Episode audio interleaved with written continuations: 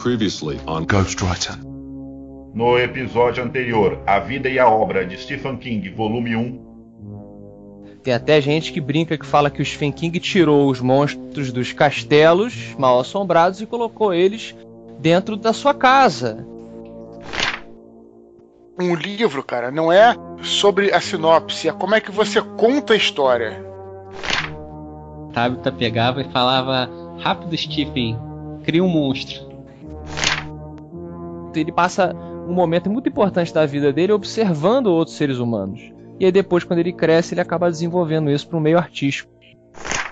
O terror, na verdade, vem da reação da, da vítima, né? Da reação humana. Ele conseguiu socar de uma maneira muito forte com o iluminado, porque ele levou aquele soco realmente, ele colocou isso no conteúdo.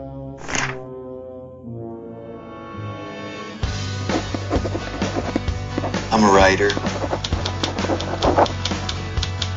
Well, I'm a writer, actually. I am a writer. Ghostwriter.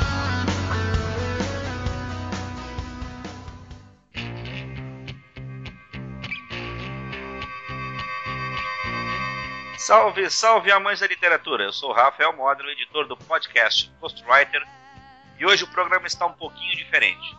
Como este episódio é a continuação do episódio anterior, A Vida e a Obra de Stephen King, agora volume 2, não haverá tradicional introdução, por isso nós iremos direto para a leitura de e-mails e recados.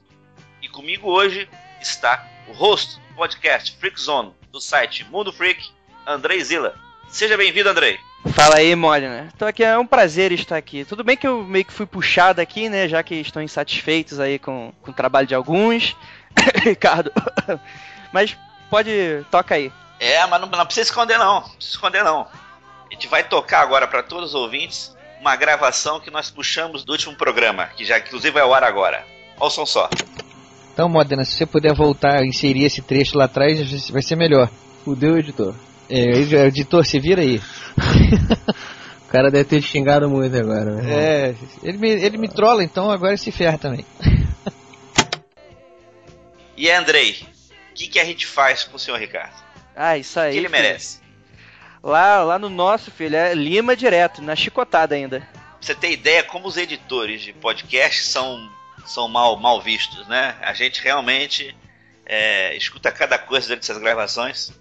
A gente não é valorizado. Não, nem um pouco. E olha só, pessoal, ouvintes, tá na mão de vocês agora. Será que o senhor Ricardo deverá ficar de castigo por muito tempo? Ou poderá voltar para as outras leituras de e-mails? Vou deixar com vocês. Mandem por e-mail, falem alguma coisa dizendo se ele merece não voltar depois disso.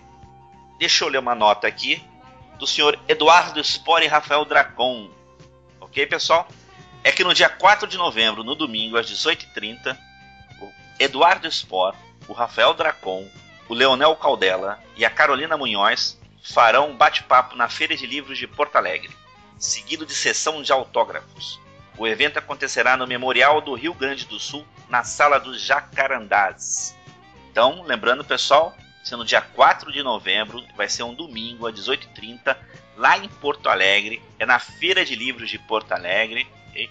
Vai ter não só o bate-papo, mas depois a sessão de autógrafos, tá? Então não deixem de ir, pessoal aí de Porto Alegre. É uma oportunidade, sem dúvida, sensacional encontrar os maiores escritores de fantasia do Brasil, né? Pois é. E outra coisa muito legal, mas muito legal mesmo, é que na página do Eduardo, o blog do Eduardo, que é o Filosofia Nerd, vou deixar também o linkzinho para vocês, pessoal, que é o www.filosofianerd.com.br. Ele já tá lá um Turnbale com a prévia da capa de Anjos da Morte. Para quem não sabe, Anjos da Morte é o segundo livro da, dos Filhos de Éden. Então a capa já tá lá. Então, e tem, e, e, lá vai ter um linkzinho que a pessoa vai poder deixar o nome e o e-mail, que depois vai receber um aviso dizendo quando a obra vai sair. Então lá na página do Eduardo Spor tem o, o desenho da capa próximo livro, Anjos da Morte.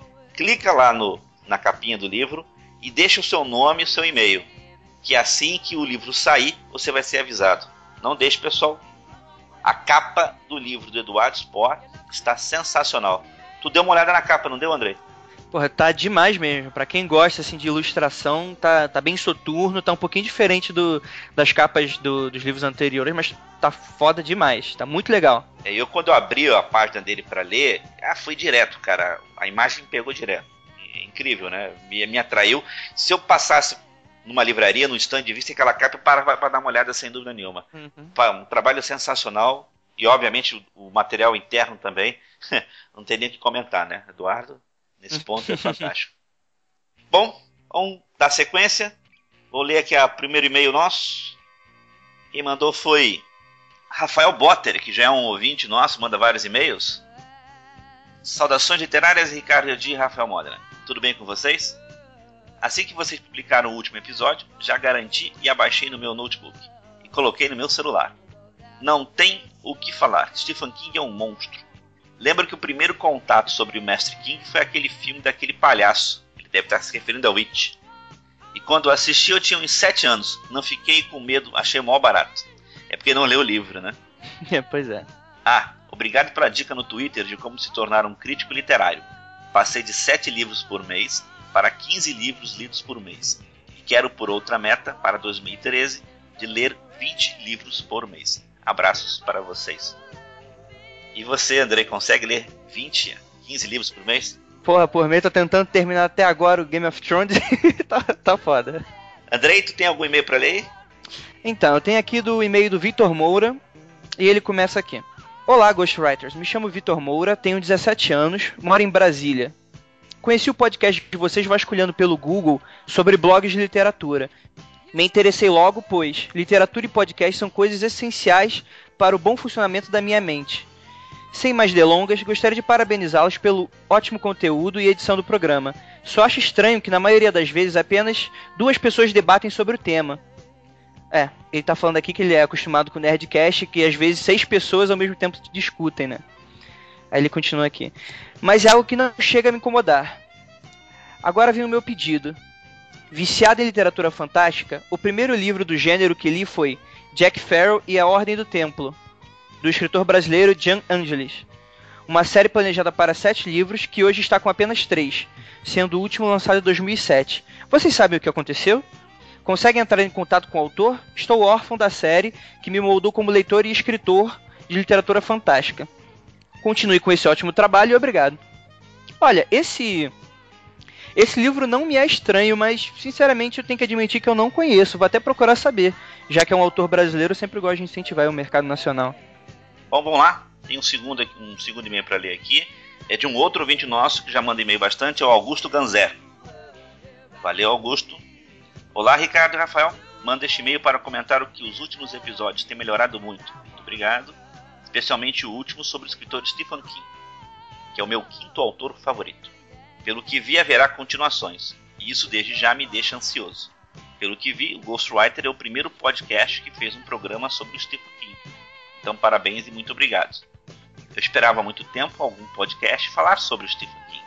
Esperei do Nerdcast, do Rapadura Cast, do Escriba Café e do Papo na Estante, mas só vocês me deram esse gosto. E aguardo ansioso por pelo menos mais dois episódios. E antes que eu me esqueça, vai parecer doideira, mas na minha faculdade tem um guri que se parece com o Stephen King, para muita gente de lá. Segue uma foto dele abaixo para vocês conferirem. Risos. Bom, em relação à foto aqui, eu, eu não vou colocar a foto no post porque acho que o nosso sistema lá não permite, então vai ficar difícil da gente enviar. Mas, Augusto, acho que eu não vejo muita semelhança. E, para comentar o seu e-mail, eu agradeço muito a sua comparação, digamos, botar a gente no patamar de comparação com Nerdcast, Rapadura, Escriba Café e Papo na Estante. Porque para nós, tanto para mim e para o Ricardo, são, são na verdade os podcasts que nos moldaram, né? Nos que fizeram gostar e ter vontade de fazer. Então, nos homenageia só falando sobre isso. Andrei, contigo, próximo. Então, eu vou ler aqui o do Eduardo Nunes, também com 17 anos. Poxa, só 17 anos. Acho que eu vou jogar na Mega. Sena. Pois é. É minha, por causa da minha voz Leleste Carioca. Bem, vou começar aqui. Eduardo Nunes, 17 anos, estudante. Saudações literárias. Estou mandando esse e-mail só para lembrar de vocês uma coisa e expor minha opinião fecal sobre outras. Parece que ele escuta Matando Robôs Gigantes também. Eu, eu acho que isso aí é o vídeo da MRG. É, pois é. Queria contar que fiquei empolgadíssimo quando vi que o episódio seria sobre Stephen King, porque já tinha pedido inúmeras vezes o tema pelo Twitter. Gostaria também de expor minha opinião sobre a polêmica levantada por vocês no programa, que as drogas ajudaram Stephen King a escrever. Acho que não precisa experimentar para saber escrever sobre o assunto, mas com certeza ajudou a dar um tom mais realista para as sensações que os personagens nos passam. Se lermos a mesma descrição de uma pessoa que só pesquisou, soaria mais artificial. Um exemplo é a sensação que Jack sente pela falta da bebida, o que nos ajuda a acreditar neste personagem maravilhoso do Iluminado. O que queria lembrar era da personagem Vera Smith, da Zona Morta, progenitora de John Smith, que é uma fanática religiosa, provavelmente inspirada na própria mãe do King. Abraços a todos e estou muito ansioso para a segunda parte. PS. Achei que o Afonso Solano falava algumas coisas que colocavam em xeque sua masculinidade só para render algumas piadas no MRG. Mas vi que a coisa está mais séria do que parece. Eu não sou um, eu não sou um expert em português, sempre foi a minha matéria mais fraca no colégio, mas pessoal, dá para diferenciar o uso do namorado como substantivo ou uma outra ação lá, alguma outra função sintática lá. Bom, a gente tem um e-mail grande aqui, é de TK Pereira. Caro Zerdi Modena, um episódio sobre o Stephen King é algo imperdível. Tenho acompanhado o GW já há algum tempo e devo dizer que o trabalho de vocês está cada vez melhor. Particularmente, eu aprecio os episódios onde os autores compartilham o que aprenderam ao longo de suas trajetórias. Acho valiosíssima essa troca de experiências. Quero deixar algumas sugestões para episódios futuros. São assuntos pelos quais tenho me interessado e normalmente não são abordados com profundidade na internet. Ou talvez eu não esteja procurando direito. Vocês notarão que todos têm em comum a questão sobre a existência ou não de cursos relacionados. Primeiro, como ingressar no mercado editorial? Quais são os cargos disponíveis? É preciso alguma graduação específica? 2. A profissão de ghostwriter no Brasil. Como atuar como ghostwriter? Quais os prós e contras da profissão? Existem cursos de formação? Este profissional é muito requisitado? Há oportunidades para o profissional de leitura crítica no Brasil? Quais são os cursos que capacitam o leitor crítico? Oficinas de escrita criativa. Qual é o valor para a formação de um escritor? Há oficinas online valiosas? Há cursos de formação à distância? Narrativas digitais e transmediáticas. O uso da tecnologia na construção e compartilhamento de histórias. Para encerrar, eu quero convidá-los a visitar meu blog, link mais abaixo, e conhecer o projeto Sete Coisas que Aprendi, inspirado numa coluna da revista americana Writer's Digest. Nele, o escritor Alexandre Lobão e eu convidamos escritores em diversos estágios da carreira para compartilhar experiências. Abraços e deixe-me ouvir agora o que vocês têm a dizer sobre o Mestre King. TK Pereira, o escriba encapuzado.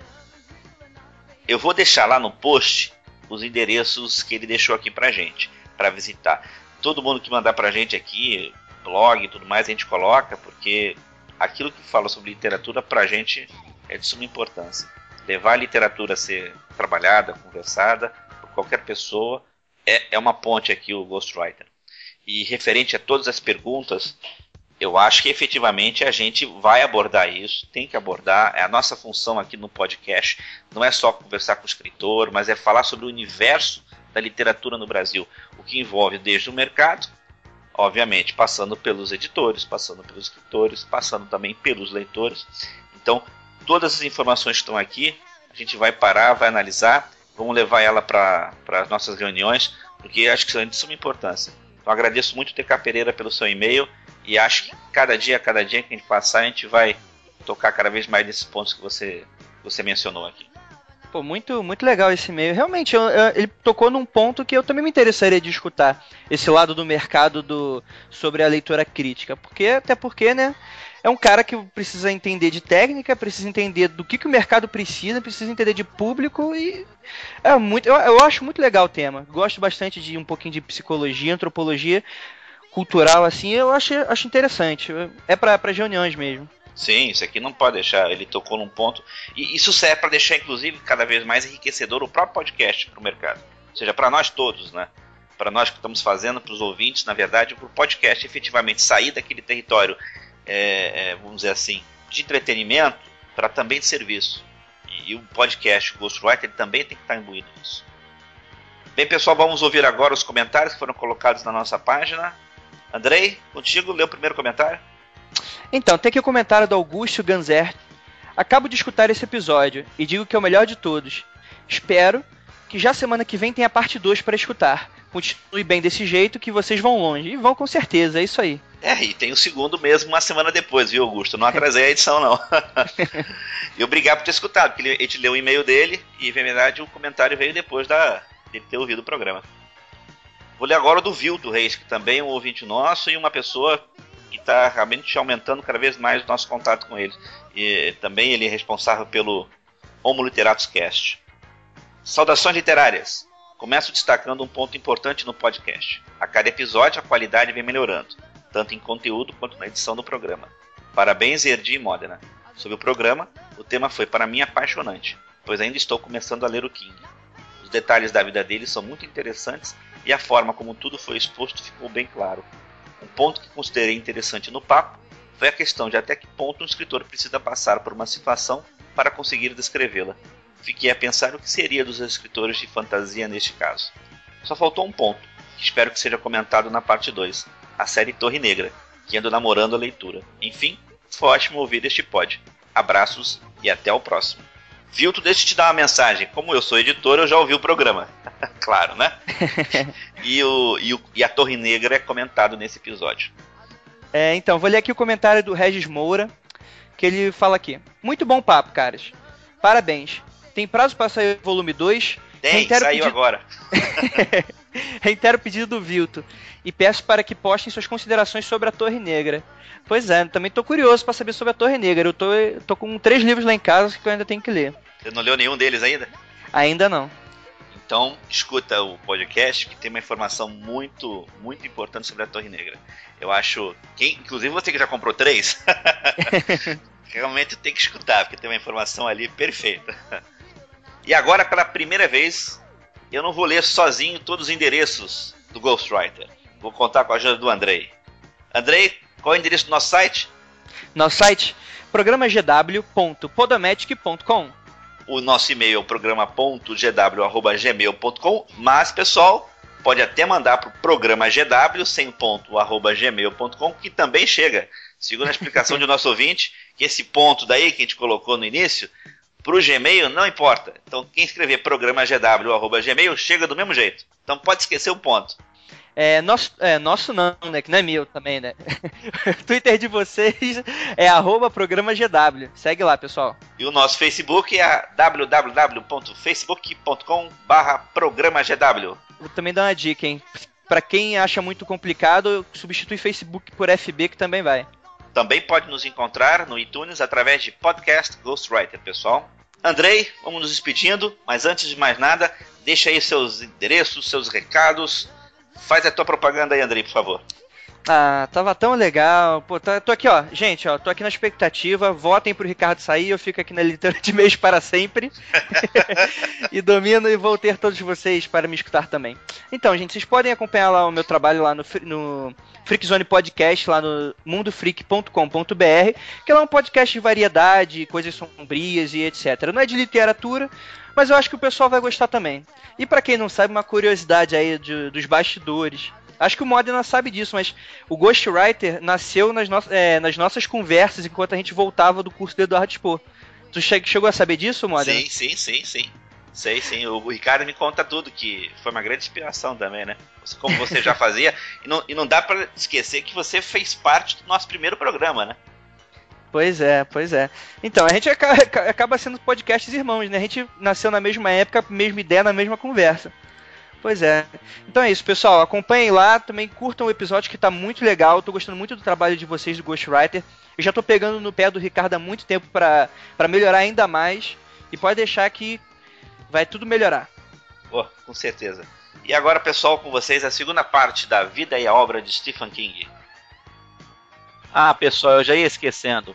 Ao final do programa estreia a sessão Contra a Capa. É um pequeno presentinho que nós deixamos para vocês.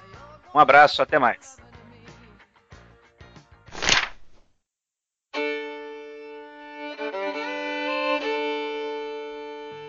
A gente já tá falando agora de um Stephen King que já tem uma carreira de sucesso, né? Ele já tem alguns livros publicados e ele resolve então é, publicar mais livros. A produção dele estava ficando tão grande, tão profícua, né? Que ele resolve criar um pseudônimo, Richard Bachman.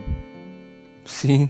E para Ele isso escrevia, tan escrevia tanto que os editores falavam que ele ia saturar o mercado o nome dele. ele ia se desvalorizar com tanto livro de Stephen King no mercado, né? É, ele até deu uma declaração que depois ele se arrependeu porque pegou mal.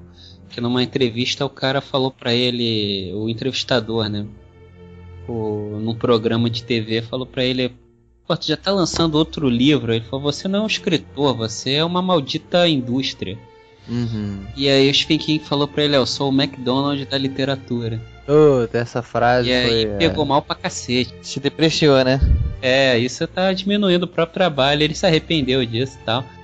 Agora, pelo menos o King, ele é um cara que ele não se leva a sério, né? Isso é importante no caso. é. Então, até essa coisa de criar um, um pseudônimo, isso é um cara, é um cara que não se leva a sério mesmo, de, pô, deixa eu de me divertir com isso, né? Eu quero fazer sair da minha zona segura e fazer algo diferente.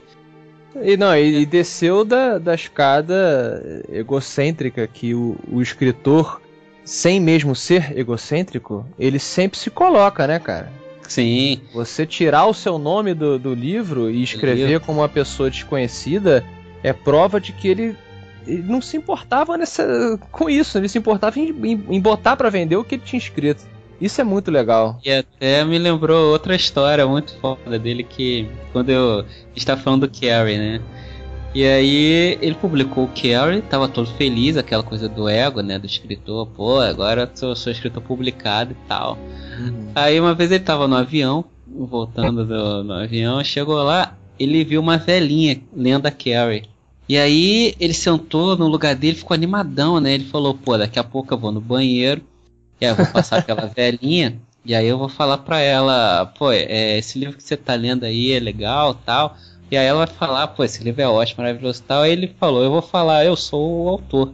Como ela não vai acreditar, eu vou puxar minha identidade, vou mostrar pra ela, e aí ela vai abrir um sorriso e eu vou autografar.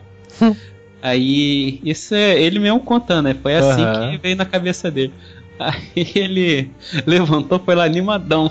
Aí virou pra velhinha, falou, vendo pra ela, por favor, esse livro que a senhora tá lendo aí, o que a senhora tá achando? Aí a velhinha é uma merda. Tá sujeito a isso, né? Ele foi perguntar. Aí ele ficou com aquela cara de babaca, aí virou e falou pra ela assim, ele, ah, bom saber assim, não preciso comprar. Cara, genial. Muito bom. É, esse tal de. Como é que é o nome desse autor aí mesmo, hein? Ah, esse tal de Stephen King, tá bom saber entrar na minha lista negra aqui. Bom, ele, ele provocou, né? Tava, tava sujeito a isso. Com certeza. E você, Dracon? Você tá no shopping, tá andando e vê alguém lendo lá Fios de Prata. Você se aproxima e se apresenta, você não faz nada, o que, que você faria? É interessante isso, né? No início, quando a gente tá em- no início mesmo, igual aconteceu com ele, ele tu- tu acabou de publicar, assim, a gente tem esse, às vezes tem esse ímpeto mesmo, né? De falar com a pessoa. Aí depois, quando o tempo vai passando, a gente ganha mais experiência, a gente só acha legal, né? A gente fica feliz, assim, mas é, a gente não, não aborda, não, né? A não sei que a Você pessoa não reconheça. precisa. né? Eu, vou, eu acho que você, quando tá no começo da carreira ou no começo da vida, nós precisamos de aprovação, né? É a, é a velha coisa de você fazer um desenho e colar na geladeira. Você precisa da aprovação daquela figura lá é, de autoridade que fala: Olha, você, nossa, que bonito e tal. Quando você é um igual uma criança fazendo desenho, quando você é um autor novo, essa é a minha visão, pelo menos, tá? Aham, Eu claro. acho que você sente um pouco mais de necessidade, né? De as pessoas falarem, olha que legal, não sei o quê. Por mais que você não seja uma pessoa egocêntrica, eu não acho que nenhum de nós aqui que está participando hoje é uma pessoa egocêntrica. Eu entendo, né? Que você, quando. Ainda mais você que escreveu qualquer, qualquer peça de arte. é, você sabe o quanto que você se dedicou a ela, né? E aí você quer ter pelo menos um reconhecimento de que aquele seu tempo não foi perdido. Mas aí conforme você vai ficando mais velho, você já está satisfeito, você já sabe que Não que as pessoas te conhecem ou conhecem o trabalho, mas você sabe que, que você não precisa mais daquela aprovação. Você sabe que é bom. Ou pelo menos é bom para você. Tem a sua segurança, né? É, isso. Então, Sua autoestima já tá em dia, né? Se não tiver em dia também nessa idade, né? Vai. é, procure um doutor. É, que aí hoje em dia assim, é mais fácil abordar as pessoas exatamente quando não, não são os meus livros, mas são livros de pessoas que eu admiro, né? Por exemplo, uma vez eu estava indo para algum evento lá em São Paulo, aí acabei indo de metrô. E aí na minha frente sentou uma menina com Lenda da Batalha do Apocalipse. Uhum. Aí eu não aguentei, aí que eu fui falar pra ela, perguntei se ela tava gostando e tal. Aí ela falou que tava, tava gostando do livro e tal, que eu comecei a falar do Dudu. Falei que o Dudu, né? Era, um Uhum. cara, era um cara que eu conhecia, cara, um amigo meu, que eu, era um cara um- muito, muito gente boa, de caráter e tal. E. Ela tá achando que tá dando em cima dela. Ah, sei lá, né? Vai saber. Com certeza ela achou isso. Mas é. Conhece pô, meu amigo? Meu amigo é esse cara aí que tá lendo, pô.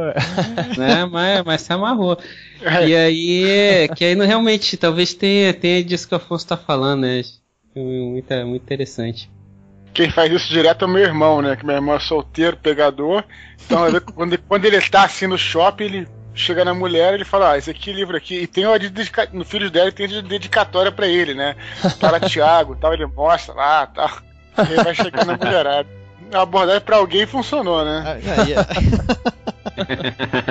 já tem a forma de abordagem ali garantida já, né? Já, aqui, já consegue quebrar aquele gelo inicial, já. Olha aqui meu nome aqui. e você, Eduardo, você abordaria uma pessoa lendo Batalha do Apocalipse, Filhos do Éden aí na rua? Cara, sabe que eu, eu não costumo abordar porque eu acho, sei lá, eu fico meio. Primeiro, eu fico muito tímido, né, com isso, né? Segundo, que o cara tá lendo lá, eu não fico meio assim de incomodar a pessoa, né? Não só com o meu livro, não, mas com qualquer livro assim que o cara tá lendo, eu fico meio. Mas no geral eu sou um pouco tímido, sim, cara. Eu não sei, parece. É um momento tão íntimo, né, que a pessoa tá lendo o livro que eu. Mas quando as pessoas vêm falar comigo, aí sim, né? Eu, eu tenho o maior prazer de falar, mas eu, eu confesso que sou muito tímido nessas horas mesmo, sim. Você não, você não tem eh, curiosidade, por exemplo, você tá na livraria. Aí tu vê uma Uhum. pessoa, tá com, tá com dois livros: Batalha do Apocalipse e o. Fios de prata. E, o... e fios de prata, vamos lá. Aí. Aí, porra, tu não vira tipo assim, pô, olha, eu ouvi dizer que esse Batalha do Apocalipse é bem melhor, hein? Tal. e esse Eu- fio de prata aí é fraquinho. Ou então, assim, você vê uma pessoa lendo, você não fica curioso- de chegar assim, anônimo, anônimo, chegar assim, e aí, o que, que você achou e tal? O tipo o Stephen King fez lá com a, com a vovozinha, Uhum. sem se identificar, sabe? Um- uma, uma coisa meio voyeur, assim. Ah, cara, eu fico, sei lá, eu fico com uma vergonha, cara. Uma vergonha mesmo. Isso não é, não é estilo do Dudu. Agora, isso aí, isso aí eu falo, é assim, na livraria é outra coisa, aí é um outro território. Você tá entrando Ah. na arena. Não, não é na rua, mas a livraria é um, é uma, né, é um templo. É um templo, né? É isso aí. Aí, outro dia eu fui visitar aí perto do, perto do Afonso, né? Que eu sempre fui tijucano que nem ele. Uhum. E aí eu cresci na livraria do Shopping Tijuca, né? Tanto que eu entro lá, todo mundo já me conhece e tal. E aí eu fui lá visitar a loja, parei, fui lá na parte do, do juvenis, né? Onde fica o Dragões de Éter e tal. E tinha, tinha esgotado um tempo lá na loja e eles estavam um tempão pra, pra repor. E eles tinham, né, tinha vindo a reposição, então tava cheio lá do Dragões de Éter. E aí eu parei pra olhar, no tempo que eu parei pra olhar lá, passou, sei lá, fiquei 15 15 minutos, vendi três livros. Olha só. nesse negócio, porque aí passa a pessoa, aí, pô, mas também tá, tá pedindo, eu tô na frente do negócio. Aí passa um pai com uma mãe, com a, né, o pai e a mãe lá, aí um, eles começam a procurar um livro pra filha. Aí o cara olha o de Éter assim e fala: Ih, eu acho que ela gosta disso aqui, ó. Aí pegou e começou a mostrar pra mulher e tal. Aí a mãe começou, pô, mas tem esse aqui também. Aí eu já, ô, porra, o que o pai tá falando que a filha gosta daquela ali. É, o de Éter. Aí a mãe já tá, tem, mas tem isso aqui? Não, calma aí. Aí eu já Derrubou vi, não, não, isso aí realmente eu também gosto tal. Aí a gente começou, a gente começou a conversar, tá? Só que no final a pessoa sempre pergunta, né? Tá, mas então isso aqui você já leu. Aí eu Aham. Começo a rir, né? Eu é, eu já. Algumas eu vezes. Li, né? reli, escrevi, consertei. Eu... Aí, a- aí a pessoa vê a, a foto, aí a gente pede pra autografar pra filha, né? Tal, né, pá. É, mas isso é legal, isso assim. Dizem que a Tarita Rebouças começou muito assim também, isso, né? a Thalita era isso puro. A Tarita, numa, numa, numa feira do livro, ela começou a. Quando viu que o movimento não tava, não tava bom, né? Uhum. Começou a fazer uma performance lá de cantar, dançar, pular. Isso. E deu certo, né? E deu tão certo que é onde ela tá hoje. Hoje é o contrário, né? Hoje ela vai nas, nas bienais de livro, ela tem que sair Escoltada, né? escoltada, né, cara? E também a Thalita ia nos, nas livrarias e fazia acordos com o gerente, que ela, ela falava assim, deixa eu, eu vender meu livro. Aí o cara falava, você quer trabalhar aqui, mas a gente não precisa. Ela, não, eu só quero vender o meu livro. E ela ficava fazendo isso, ficava ali esperando, aí chegava alguém, se alguém passasse perto, ela chegava, oi, posso falar com você? Ela dava um pirulito pra pessoa e começava a falar, ela, esse é meu livro, você não quer levar? Um dia você é muito famosa, e aí você vai ter o meu livro autografado já e tal. que legal. Gostei da atitude dela. Bom, vamos lá. É... Voltou aqui ao que eu tava falando. O... Quando o Dracon citou lá do Richard Bachman, que é o pseudônimo do Stephen King, falou que ele fez umas brincadeiras, né? E ele realmente jogou umas pistas sutis de que ele seria o, o autor. Ele dedicou o livro, os livros que ele lançou pelo, com o pseudônimo, a pessoas próximas a ele, Stephen King. Uhum. E quando é, os leitores começaram a levantar a suspeita, ele resolveu parar com o jogo. Teve um determinado livro em que ele botou uma foto de outra pessoa, dizendo que aquele era o Richard Bachman, e dedicando o livro a Cláudia Inês Bachman, que seria sua esposa. Uhum. E a partir dele começou a sustentar essa história de que realmente eles não eram a mesma pessoa. né? Ele provavelmente se arrependeu da brincadeira e que o pessoal pe- pegou rápido, né? Hum. E começou a sustentar que não era. E essa história só foi acabar que quando um balconista de livraria, que era fã dos dois, resolveu levar a fundo a pesquisa e descobriu num dos documentos lá da biblioteca do, dos Estados Unidos, lá a biblioteca, é, como é que é? A biblioteca do Congresso. Ele descobriu um documento que atribuía a autoria de um dos livros do Richard Bachman a Stephen King. Ele pegou esse documento, tirou cópia e mandou para os editores perguntando o que ele faria então com, aqueles, com aquela descoberta. Passou um tempo, o próprio Stephen King ligou para ele e encorajou ele a buscar os jornais e, e ganhar os seus 15 minutos de fama lá. Né? Uhum. A partir daí ele matou o Richard Bachman. Segundo ele, o Richard Bachman morreu de câncer do pseudônimo. Agora, você imagina o coração do cara na hora que o Stephen King ligou pra ele. É, o cara deve ter quase morreu fã de, de infarte do fã. Não, eu acho que ele deve ter suado é de fudeu, agora eu vou morrer de verdade, né? É, né? Imagina, né? O Stephen King ligando pra você, puto. E te ameaçando, né? Eu vou jogar uma maldição, vou lhe pinchar uma maldição.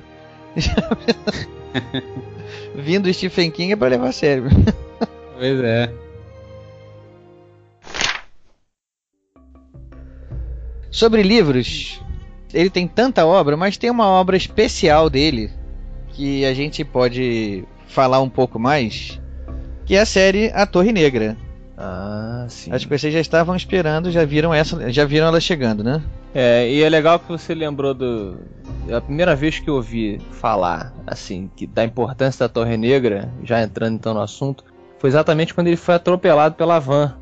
Porque quando ele foi pro hospital, todo mundo achou que, putz, né, o cara tá na merda, não sei o que. E aí eu lembro que nos fóruns todo mundo tava falando assim, putz, lá se vai o final da Torre Negra, né? Que o nego falou, pô, o cara vai morrer e a gente não vai saber que merda é essa, onde é que o cara tá indo e tal.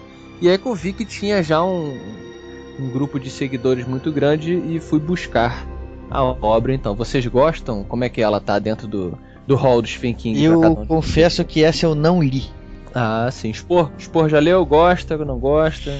Então, cara, é, eu comprei o primeiro livro, né? Comecei a ler a Torre Negra. E no primeiro momento eu achei horroroso, assim. Eu achei horrível. O primeiro é, É. fraco, né? O primeiro é bem fraco. O, primeiro, o próprio Stephen King pede pro pessoal perseverar. Ele próprio admite que o primeiro não estimula a continuação.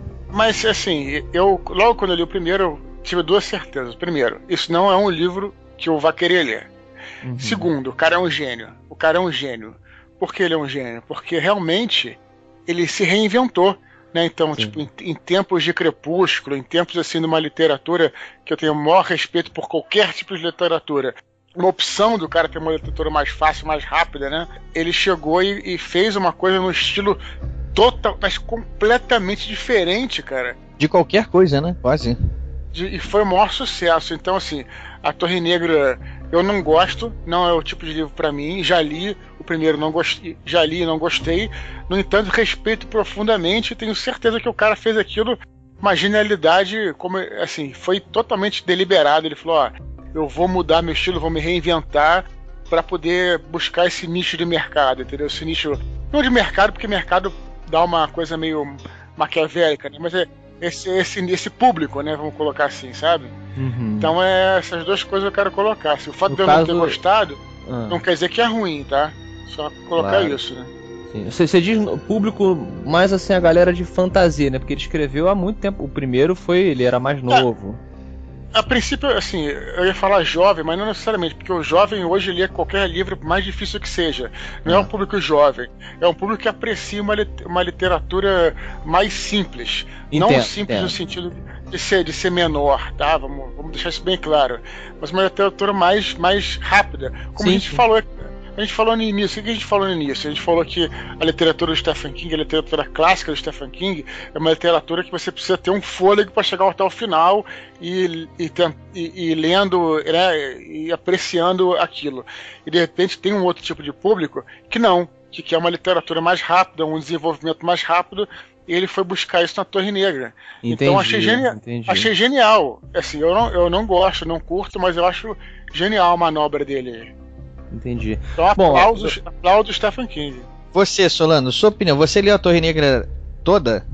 Cara, eu fui até o quarto livro, que é o Mago e Vidro, mas eu concordo com o Spor, eu concordo até com o Stephen King, né, que você mesmo, Ricardo, lembrou. O Stephen King, ele, ele, ele diz que ele não gosta muito do primeiro livro, já reescreveu várias partes nas outras edições que saíram, e ajeitou um monte de coisa e tal, mas eu, eu achei um livro é, fraco, no- na primeira vez Primeiro? que eu li, o primeiro livro fraco, mas eu achei um mundo genial que ele fez. Achei genial.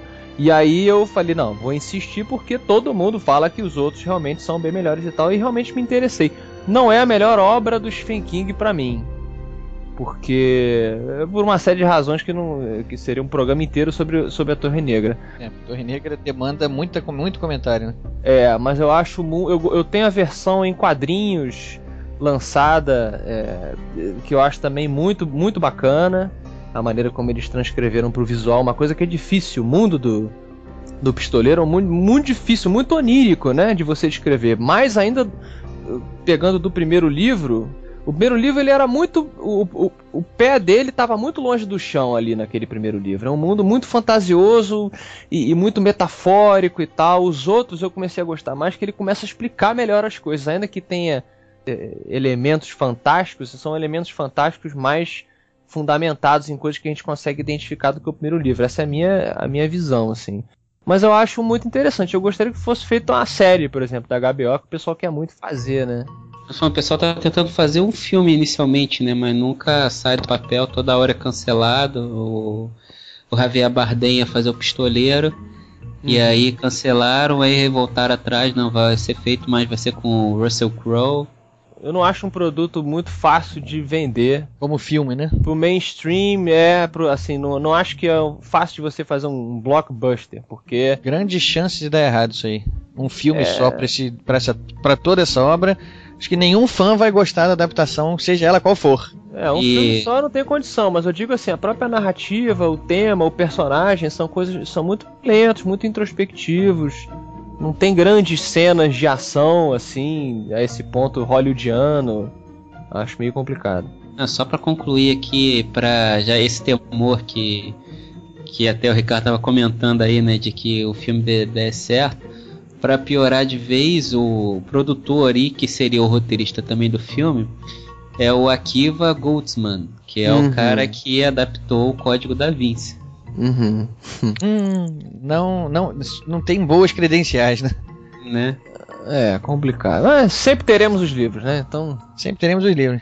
Bom, mas voltando então para contextualizar a Torre Negra, primeiro livro, ele ficou meio uma colcha de retalhos, né? Que ele foi um livro compilado de vários contos que o King publicou em revistas. Ah, olha. É, na, na revistas não, na verdade foi uma revista. Começou em 78, 1978 que ele começou a publicar. E ao final, em 81, que foi o, o último conto que foi aproveitado, É, ele completou esse, esse primeiro ciclo e ele resolveu, resolveu reunir tudo num livro e esse livro foi lançado em 82. Ele já está em 2012, olha o tempo da obra, né? O livro foi lançado em 82, uma edição pequena. A primeira grande edição dele só veio sair em 88. Uhum. Já a revista, como você mesmo falou, já ele, ele eh, pegou, não gostou, adaptou de novo, porque como tinha ficado meio uma coxa de retalhos de todos esses contos publicados, ele reescreveu para poder tentar dar uma unidade maior, mas ele próprio não gosta desse produto final. E ele pede para quem que resolver encarar a Torre Negra, esse recado está indo bem aí pro Eduardo, para perseverar depois do primeiro livro. Ele diz que o primeiro livro não não ajuda, não convida ninguém à continuação. É, o segundo foi o que me capturou mesmo, assim. Foi um livro que eu peguei e falei, li direto. Falei, caralho, olha só o que o cara tá fazendo. Faz uma coisa muito diferente, muito bacana. A partir do segundo, realmente engrena na, mais na saga, né? Naquele negócio da quest, né? De, pra quem gosta de RPG, né? É, e é um mundo novo, né? O mundo tá criado, né? E. Tá criado não, né? Porque ainda vem muita coisa nova pela frente, né? Aí que tá, o mundo nem tá criado, cara. O Torre Negra, o primeiro, ele meio que te joga ali numa. Num, mundo que você não tem muita referência, cara. Então você fica muito perdido e você não entende se aquilo ali é um sonho, se, se é um mundo é real, é, é após, após a morte. A, a descrição do mundo é muito pouca, então eu, eu acho que é uma das razões que o livro é um pouco complicado de você de você curtir né? Mas a partir do segundo ele coloca elementos mais mundanos, assim, que aos poucos vão te levando para esse mundo fantasioso. Porque você não pode ser largado no mundo qualquer. Você tem que ter um fio condutor ali, alguma coisa que te apresente maneiras de você comparar com o seu mundo. Uh, por isso que existe, né, o, o, às vezes o personagem que é do planeta Terra que cai num mundo maluco. Aí esse personagem vai ficar, seja em filme ou em quadrinho ou livro, esse personagem vai ficar falando para a pessoa que está vendo o filme ou lendo o livro, olha, isso aqui parece com não sei o que da Terra, isso aqui para a pessoa identificando e aos poucos você Vai referenciar, se... né? É, aos poucos você se sente é o Jake, o Jake Sully lá em Pandora, tô usando um exemplo aí mainstream, né?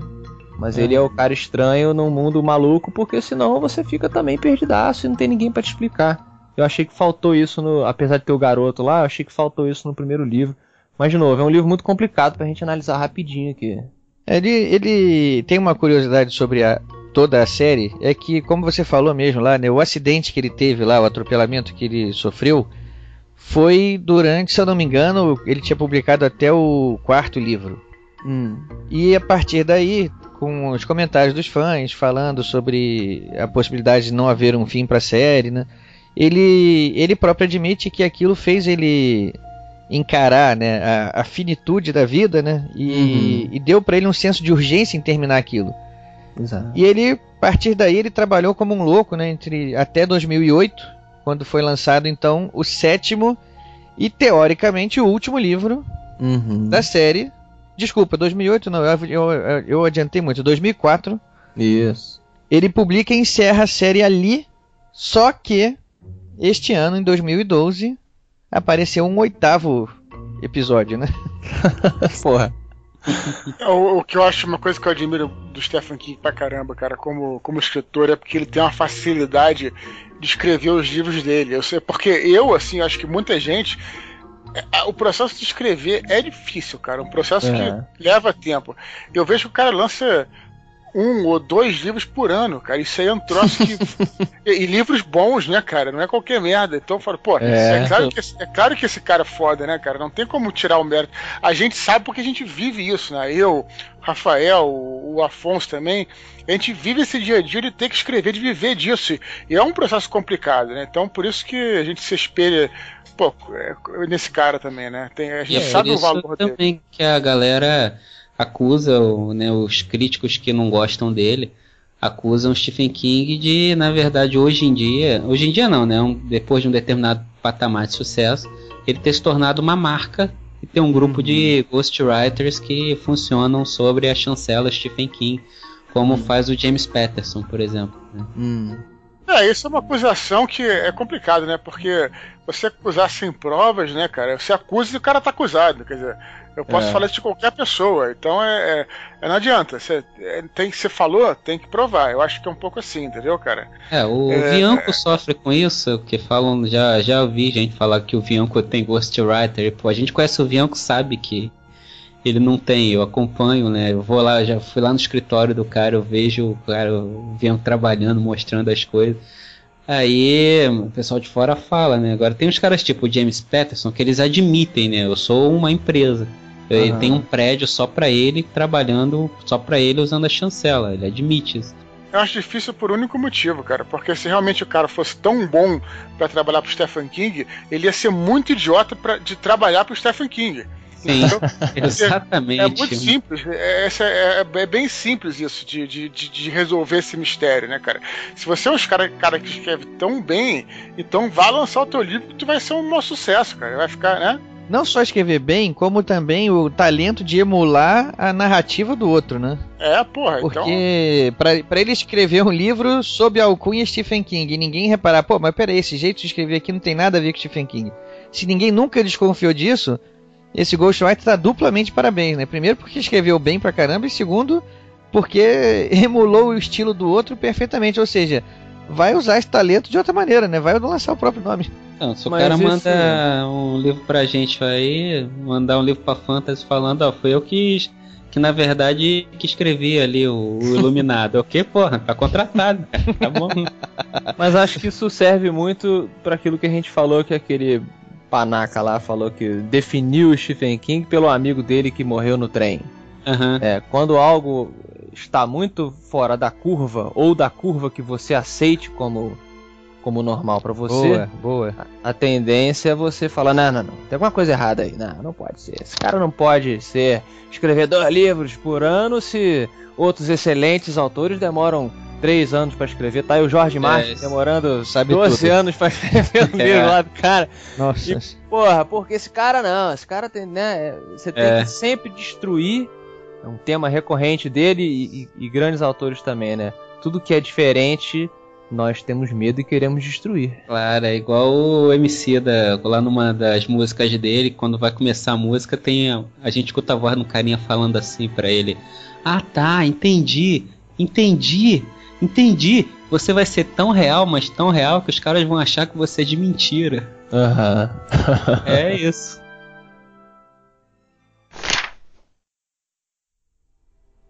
Mas esse livro, esse oitavo livro que apareceu, da Torre Negra, surgiu assim como o próprio Eduardo falou, que admirava essa capacidade do, do Stephen King, que ele falou que em determinado momento ele simplesmente teve uma ideia que ele achou boa, e ele foi lá e escreveu esse oitavo livro, que segundo ele se encaixa entre o terceiro e o quarto livro da, da série.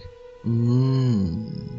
Esse livro ele faz parte de um projeto do King e ele próprio depois falou que a série nunca vai ser encerrada, porque ele tem a ambição, desde quando ele era jovem, de escrever a maior saga de fantasia de todos os tempos. Olha aí, caramba, hein? É, tá aí. conhecia, É, isso. não Isso conhecia vale- George vale- Martin, né, ainda. Senão ele nem tinha tentado. Tá aí, ó, até o pessoal de só briga, isso é briga de cachorro grande aí, ó. Vale a pena Ah. até, a- até pegar esse gancho para falar de uma outra obra dele que ele faz uma coisa não parecida, mas digamos assim, até de certa forma similar, que é aquele livro é, Desespero, né? Que ele, que ele que é a história de uma de uma cidade, assim. É bom não falar muito que esse livro é muito tem muitos plot twists, né? E tem muitas tem muito spoiler, e tem que tomar cuidado. Mas tem o livro Desespero, que ele, que ele escreve toda a história de uma de vários personagens que chegam numa cidade, essa cidade está amaldiçoada no, no meio que no meio oeste americano, tal. Grosso modo é assim, né? Não vou falar muito. E aí ele escreve outro livro que agora não estou lembrando o nome, mas é fácil de encontrar de repente aí. É, ele escreve outro livro que se passa na mesma época, visto por outros personagens. Eu acho que ele até escreve sob, sob pseudônimo, que é no mesmo universo, a mesma coisa, sob um outro ponto de vista. Então é, ele explorou o máximo que ele pôde ali. Eu acho maneiro essa multimídia que ele faz também, né? Essa É, capacidade isso é de. É uma coisa que desde criança eu achava maneiro quando vocês devem ter visto De Volta para o Futuro 1 e depois vimos o 2, onde o, onde o é, McFly volta, né, e, e, encontra ele mesmo e passa por trás daquilo, daquelas coisas que ele fez.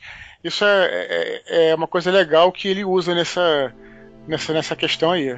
Sim, ele Também. tem todo um mundinho, aquela coisa que o pessoal brinca que o Tarantino faz, mas que não, ele ainda não admitiu, né? Você poder rever. É porque o, o mundo ganha, ganha várias camadas e vários níveis, né? Vamos botar assim. Pois é, isso é, isso é demais, cara. Ele mostra também que o cara já chegou a um ponto que beira a insanidade, né? Ele, Não, É um ponto que ele pode brin brincar com a obra dele, né? Ele faz o que Exato. ele quer com a obra dele. Né? Então ele realmente é o, é o senhor daquele domínio ali, realmente, né? Ele virou o Dungeon Master mesmo. Ele sabe tudo que tem, ele tem todos os elementos e agora ele só tá brincando ali. O que, que eu vou, vou é. contar a história de quê? Ele tem.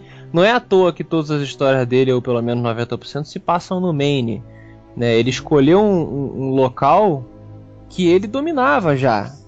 Então chegou um ponto da carreira, né? é, chegou um ponto da carreira do cara que eu imagino que seja assim, ele se transformou num num, num dungeon master ali, ele já tem os personagens, ele faz pequenas mudanças quando ele precisa, mas ele se, ele se espelha, ele fala isso, ele se espelha nas pessoas que ele conviveu e, e que ele vê às vezes, né, os maneirismos que eu falo aí do, dos personagens dele, e ele já tem todas as ferramentas, então ele só pega, ah, vou contar a história sobre um um monstro dentro do banheiro feminino que tem ali naquela loja de conveniência que eu sempre vou. E pronto, ele se, se espelha ali na atendente, no cara que sempre toma café na porta, e pronto, tem um livro de sucesso. Isso é, isso é genial. Ele, né? ele, é legal procurar sobre Stephen King também, porque ele sempre tem umas inspirações interessantes, né? Por exemplo, eu mesmo estava vendo o Iluminado outro dia, o filme, e aí eu fui ver uma, uma, uns extras e tal, e falando, e fui atrás, né? É legal, e, e, falando onde é que ele teve, né? Foi um. É o Stanley Hotel, né? Que é um hotel que também fica nas montanhas Sim. rochosas. Ele foi lá, dormiu no quarto, no, no quarto é, dois 37 ou 217, se eu não me engano, porque 2, 3, é diferente. Não, 217, é, desculpa, 217. É, não, é, mas é diferente do filme pro livro, hein? Por isso, isso que a confusão. É. Ele dormiu no quarto 217 e ele ia usar esse quarto no filme, mas os produtores, o, o pessoal do hotel pediu para não usar porque senão nunca mais ninguém ia querer ficar naquele quarto. Uhum, então, mas é, e por acaso o quarto foi usado no filme. Aí ele usou um quarto é... 237 que não existia, na verdade. É, tá, então. Então, mas aí ele ficou num desse quarto e teve a ideia pro filme. O, o também outro livro dele, um livro famoso que é legal falar também, que eu adorei por sinal, que é o Cemitério, foi ah, filmado ah, demais, com, né? que foi filmado com o nome do Cemitério Maldito, também foi a mesma coisa. Ele se mudou para uma na época para uma para uma, uma, uma, uma casa à beira da autoestrada e ele via morrendo bicho, né? Morrendo gato, morrendo cachorro. E aí teve essa ideia de. Então é legal, porque é, ele sempre tem uma inspiração para o plot, para a ideia que ele vai fazer também. É bacana correr atrás disso. Para uhum. quem gosta de Stephen King. Normalmente no final, no, normalmente no final dos livros dele tem assim é, é uma um pequeno texto com ele fazendo notas sobre, principalmente os livros de, de contos, né? Com ele comentando assim, ah, esse conto eu me inspirei um isso, dia que eu fui, fui fazer compras no Walmart, blá blá blá e tal, isso que o Eduardo tá falando. É, isso. E tem o, o Dança Macabra, que acho que está sendo relançado agora, que é, é um, do, um do fantástico, que é de não ficção, que é um livro inteiro dele comentando a, uma análise sobre o entretenimento do horror.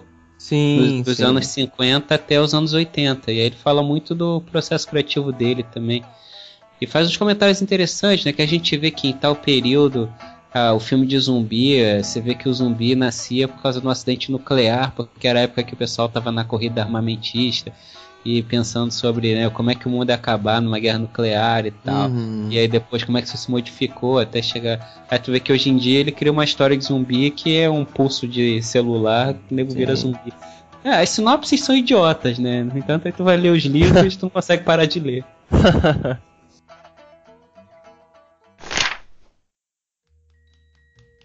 Ô Eduardo, é, me diz aí quais são as suas obras preferidas do mestre. Bom, em primeiro lugar, eu acho que eu acho legal essa coisa que ele tem muitas obras no cinema e eu vejo claramente que é bacana isso, porque o cinema foi o primeiro contato que eu tive com as obras dele.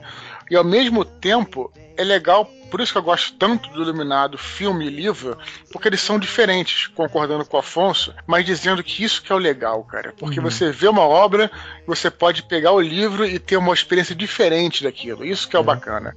Falando dos livros, né? Então, Iluminado, quando, quando eu finalmente li o livro, depois de ver o filme, eu putz, fiquei fascinado com o livro. Eu vi questões diferentes no livro que eu não tinha visto no filme. Então, é, eu acho que é um me marcou profundamente o Iluminado. Outro livro que eu me amarro muito é O Cemitério, que eu já citei aqui. E o livro é bem esse exemplo, cara, de, de realmente de. É, é o clássico dele de ir te envolvendo, te envolvendo, te envolvendo. E quando tem aquelas questões sobrenaturais inexplicáveis, você já tá, né? Já tá aturdido por toda aquela. envolvido por todo aquele, aquele clima e você sente aquele terror mesmo. E outra É, coisa, Eduardo, Uhum. outra coisa que. Eduardo, outra coisa que também mostra que o cara é foda é que assim, é.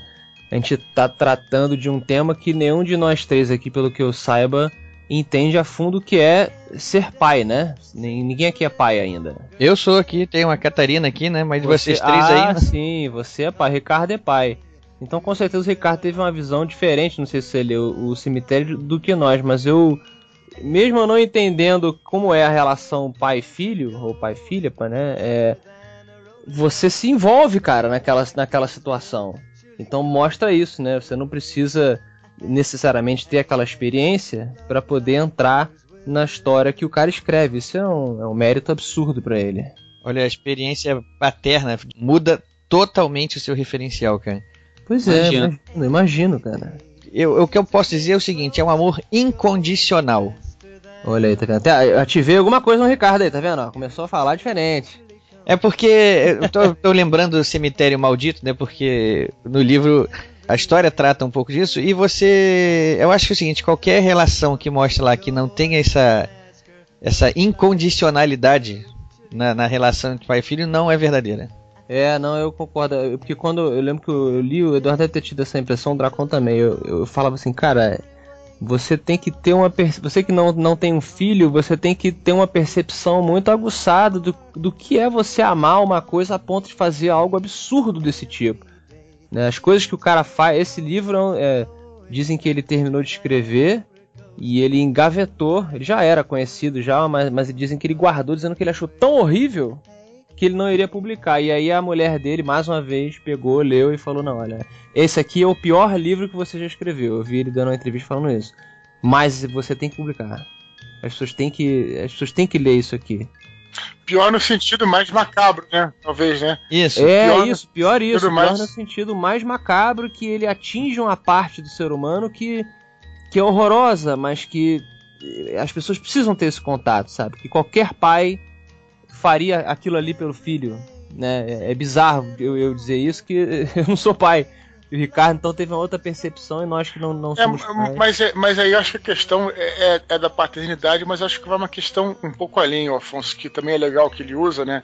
Que é aquela coisa de que às vezes você sabe que a gente lida com a mortalidade sempre, né, cara? A gente teve pessoas que a gente conhece que já morreram, animais, né? O animal, né, cara? Quem, assim, é, você, você sabe que às vezes o animal, quando você tem um cachorro, até mesmo um gato, coisa assim, você gosta daquele bichinho, você tem uma relação é, familiar com aquela criatura, né, cara? Então, você gosta muito daquilo. E às vezes quando morre, você fica realmente muito triste, né? Muito, muito, muito triste com aquilo. E aí, é, mas na nossa vida, cara, a gente tem que lidar com isso e entender que a, mar, a, a morte, né, usando aquele clichê de sempre, a morte faz parte da vida. Uhum. Uma coisa que a gente tem que encarar. E aí, quando você coloca uma situação. É, vamos dar spoiler, mas eu acho que todo mundo já viu o filme, né? Onde É, não tem, nesse caso não tem problema. Pode, manda ver. não tem problema. Onde também o cemitério maldito, né? Porque você enterra as pessoas, os, os bichos lá, eles voltam à vida. Só que voltam à vida de uma maneira grotesca, uma maneira violenta, voltam à vida de outra forma, totalmente conturbada e retorcida e contorcida. Então, é, qual, é, qual é a mensagem que eu vejo aí do cemitério maldito? É, a é respeitar a natureza, ou seja, é, a gente morre, o que está morto está morto, a gente tem que lidar com isso, e se a gente tentar trazer isso de volta, tentar ficar remoendo essas coisas, até psicologicamente falando, Uhum. é uma metáfora para coisa psicológica, né? Quando alguém morre na nossa vida, é hora de deixar para frente, vamos, vamos embora, vamos seguir em frente, não ficar preso naquilo. Quando a gente tenta retomar isso, a gente está fazendo uma coisa não, que não faz parte da natureza e tem suas consequências macabras. Então, por isso que a obra, é- essa obra é tão, tão fascinante para mim. Muito bom. Aparentemente é uma coisa que é só susto descerebrado, né? Mas não, tá aí provocando discussões filosóficas bem mais profundas, né? Mas eu acho que é bem isso, cara. Foi isso foi É, o que, eu, é que eu entendi do livro. Não, eu concordo com você, eu também concordo com você. Eu- eu- a gente está tratando de um tema fantástico aqui, né? Eu não, não- jamais me imaginei vivendo aquilo na ver- de verdade. Tentando me transportar para o universo do filme. Do livro, você diz? Do, do, livro. do livro, do filme. Realmente seria uma coisa muito grotesca ver a forma como volta, né? Não é a mesma coisa, não é aquela aquele ser que você amava e que você deixou ali. Mas eu duvido que você não cogitasse. Pois é, o problema é esse, a, a, a sedução da, da ideia de que, pô, não acabou, tem alguma, tem alguma coisa a mais, tem uma, tem uma prorrogação aqui. É, claro, a gente sempre quer. E é aí que é, é é aquela coisa que a gente tá falando. O Stephen King ele sabe, porque você não admite isso num- numa plateia, você nunca vai dizer que você vai admitir. É, coisas básicas, ninguém vai admitir que entra no Facebook de um, de um ex-amor. Entende? Aham. Ninguém fala isso, ninguém gosta de falar isso, porque não, mas eu já superei e tal.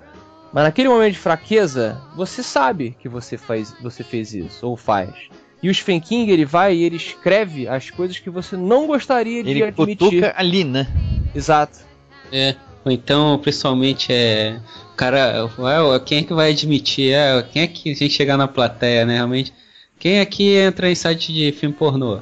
Exatamente. Quem é que vai levantar a mão lá? É, cara. E aí quando, quando ele, ele escreve coisas desse tipo no livro, você tem um pequeno momento ali, um segredinho, entende? É quase como, como se ele olhasse pra você e falasse, ó.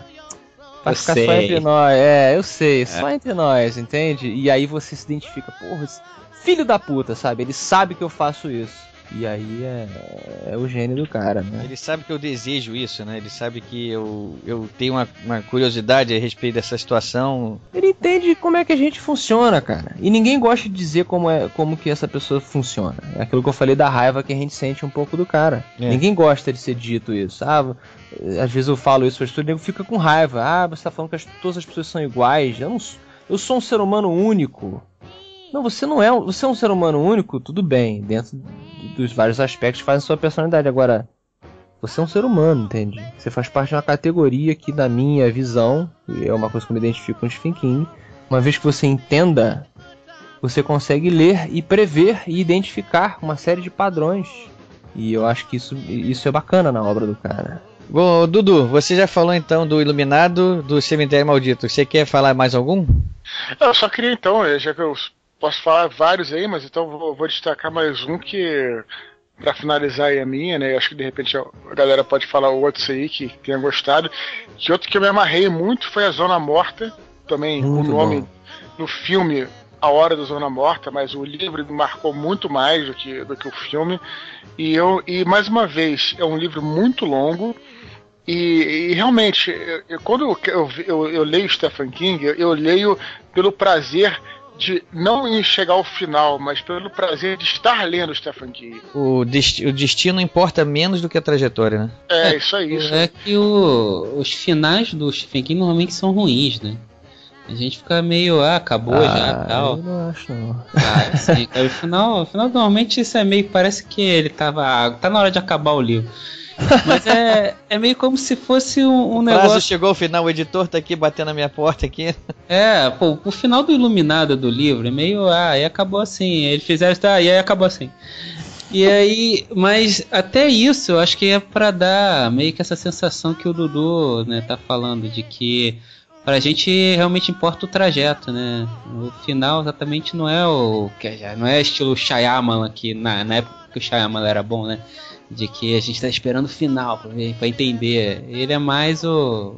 Deixa eu te levar aqui pela mão a dança que ele chama, né? A dança da morte e tal. Mas vocês não acham que talvez essa, essa necessidade de um final final seja uma coisa que a gente tenha sido mal acostumado. Por exemplo, eu vejo as pessoas às vezes vendo filmes dos irmãos Coen. Eu gosto muito também. Que. Ah, mas o final é estranho. Parece que o filme não acabou e de repente ele acaba. Não é Você, gosta, tão- você Ah. gosta dos filmes do irmão Coen e, e dos finais dele porque a tua mãe lia com 9 anos Carrie pra você, pô. Talvez. É, eu não queria falar, né? Mas eu acho que eu concordo com o Dracon. mas, ô Dracon, ela tava, no- ela tava pensando adi- adiante, Dracon. Ela tava pensando assim: vou fazer esse moleque ser um grande escritor no futuro. Formando- É, isso. Se, se ele não conseguir ser escritor, pelo menos ele consegue fazer podcast. É isso aí. Voltando aí pro esporte. Não, completando assim, dizendo que também o, o, Zona Morta ele coloca algumas coisas, até mais críticas, que o Rafael falou mais cedo, umas críticas sociais e políticas, porque também é uma história de um cara que é um, é um, é um candidato que ele, ele é, bom, primeiro é o, o principal, o protagonista, ele tem esse poder, né? ele, ele sofre um acidente, é, fica em coma e quando ele acorda ele descobre que ele tem esse poder de tocar nas pessoas, nos objetos e ver lampejos, clarões do futuro e impressões sensoriais e psíquicas daquela coisa. Ele vai apertar a mão de um, de um candidato e descobre que esse cara no futuro vai ser um presidente que vai começar a terceira guerra mundial. Então o que, que ele faz? Ele fica se preparando né, para matar esse cara. Ele é um cara bom, né? Ele, sabe, ele nun- nunca mataria ninguém, nem uma mosca, mas ele, ele acaba fazendo isso pelo um bem geral. Ele se prepara para tentar matar esse cara para desfazer esse mal. E- Mas o que eu acho mais, mais maneiro, cara, dessa crítica é porque esse candidato que vai se eleger presidente, ele é um cara total, é um bufão, estilo tiririca, né? E, a crítica, e, a, e a crítica, assim, isso não é colocado muito no filme, pelo que eu me lembro, e no livro isso é muito claro. Quer dizer, o cara, aquele cara que se veste de palhaço, palhaço mesmo, e vai fala besteira tal.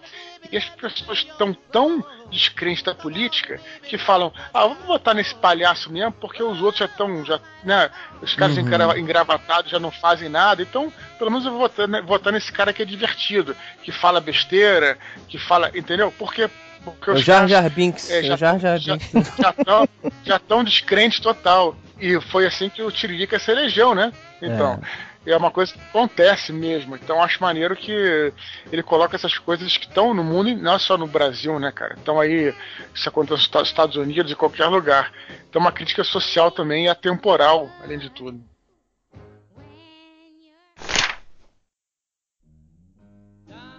Vamos lá então, Solano. Vamos lá, diz as suas obras preferidas aí, então. E vamos misturar filme com livro mesmo. A gente aproveita já e já comenta também sobre os filmes já, porque Entendi. Pra poder já encaixar logo o final, né? A Afonso fala da Quero Estranha, mas aí ele foi bulinado aí durante o programa e aí ficou, ficou, ficou meio, meio tímido de falar, né? Não, o Cara Estranha foi meu primeiro contato, como eu falei. Minha mãe, eu, eu nem li, minha mãe que me contou a história, só fui ler depois. Mas assim, o, o que me impactou mais, cara, eu, eu- o cemitério que o Spor já falou bem, o Christine foi muito, foi muito grande pra mim, exatamente por essa coisa dele me convencer de algo que De que carros têm consciência? é, cara, o Michael Bay fez isso há pouco tempo, mas os Aliás, como é, que, como é que você gosta daquilo, cara? Pô, Trans, porra, Transformers é legal, cara. cara, eu tenho um problema sério de não conseguir entender porra nenhuma daquelas lutas entre eles lá, aquela Ah, porradaria. Isso, Eu Transformers. também acho uma merda, cara. O primeiro é ra- razoável, o resto é É, lixo. primeiro é cara. razoável isso. Até o Roger Ebert gosta do. Roger Rabbit não, Roger Ebert, crítico do New York, gosta do, do primeiro filme. Mas aí outra parada. Deixa pra lá. Tô falando de outra coisa. Vou, vou reclamar É, da sua nota de Vingadores também. Vê de novo, vê de novo. É, É. tô brincando. Cara, então tem o Christine, que eu achei genial a construção. Eu lembro do final do, do livro do Christine, que eles eh, estão lá tentando resolver a situação. Não vou dizer o que, que é, que eu recomendo a leitura, mas ele descreve de uma maneira que eu não, não conseguia parar de ler. Eu, eu interrompi o meu dia, falei, cara, eu preciso ver como é que ele vai resolver isso aqui. É, eu tava tão dentro da parada e, de novo, é, eu li muito novo, eu nem tinha grande proximidade com carro, assim, não, não, não dirigia tanto e tal. Mas me capturou porque o cara é muito bom. Ah, tu É, tinha é. quantos anos mais ou menos quando você leu? Ah, não lembro, cara. Mas tu era adolescente. É, vou chutar uns 14, 15. Ah, então, tá, tá explicado. Porque o Christine foi, foi o primeiro livro dele que eu li que deu essa sensação que você tá descrevendo, misturado com o que o Dudu já tinha levantado né, no início. Uhum. De que como ele faz essa, essa coisa, né? De que o cotidiano é mais importante que o sobrenatural pra gente acreditar naquilo. Isso. Quando, como escritor, foi muito importante essa formação do Christine, porque do enquanto eu estava naquela leitura que eu comecei a notar que daqui a pouco eu estava muito mais interessado em saber se o garotinho que começa o nerd lá, né, feioso, cheio de espinha e tal, e que uhum. ele vai ganhando confiança, né, conforme a Christine vai dominando a atenção dele. E se ele ia conseguir pegar a menina lá que ele tanto queria, como é que ele resolveu o problema com o amigo dele e as coisas uhum. e tal, do que exatamente quem que a Christine ia matar, né? Aham. Uhum. e aí, se você leu isso com 14, 15 anos, você tava passando exatamente o que aquele moleque tava passando ali exato, também. Exato, exato. É, é bem. É bem por aí mesmo, cara. Ele, cada pessoa tem um livro especial, acho que muito por isso, né? Ela se identificou com alguma. Além do cara ser muito bom, você acaba sendo. se inserindo numa situação que você se identifica mais. É um outro livro é, que. Só, me... só, só fazer vai, um parênteses, Afonso, só fazer um parênteses aqui que eu acho legal, porque uma vez que esse é um podcast e que muitos que de literatura e muitas pessoas escutam que querem ser escritores e tal, uma coisa que você falou que eu achei muito legal foi que você falou assim, eu fiquei tentando entender como é que o cara ia resolver aquilo, né? Uhum. Então é uma coisa que eu acho bacana colocar aqui, né? Que o Ricardo já foi meu aluno, né? E a gente coloca isso no curso que, que eu ministro lá, que tem você tem, não só no meu curso, mas você tem várias técnicas para você escrever, várias etapas para você seguir, e essas etapas, é, ele, elas são sempre ferramentas. E aí, qualquer um pode usar essa ferramenta. Agora, como é que você vai usar que vai fazer a beleza da arte? E mais uma vez, o bacana de livros e obras e, e, e qualquer coisa do tipo, né, filmes, etc., e o que o Stephen King faz muito bem é tem as etapas normal lá tal, mas a genialidade é como é que ele vai resolver aquele conflito, como é que ele vai. Isso não é nenhum tipo de etapa, nem, nem fórmula, nem nada que te ensina. Isso, é, isso aí só o artista, né, o talento, o dom do artista, a experiência do artista pode resolver. Então quando você colocou isso, eu achei genial, porque é, é isso que faz a, a, genialidade do King, justamente é como é que ele resolve aquele tipo de conflito, como é que ele passa de uma etapa para outra, né? É, você tem que. Um exemplo que às vezes eu, eu, eu brinco com as pessoas é, é, por exemplo, algo que me irrita é, em filme, em, qual, em, qualquer área, né? Por exemplo, você vê o, o Batman Begins. O Batman tá lá preso no prédio, porra, a, a polícia toda em volta do prédio o cara não tem para onde ir. Aí você olha para aquela situação como telespectador e fala assim: porra, fudeu, o Batman não vai sair daí. Eu não consigo pensar na maneira dele sair. Aí o roteiro faz o quê? Pô, ele aperta a parada no sapato, atrai os morcegos da cidade, os policiais chegam, ah, o Batman sai, a música só, você, puta que pariu. Deus Ex Machina? Não foi um Deus Ex Machina.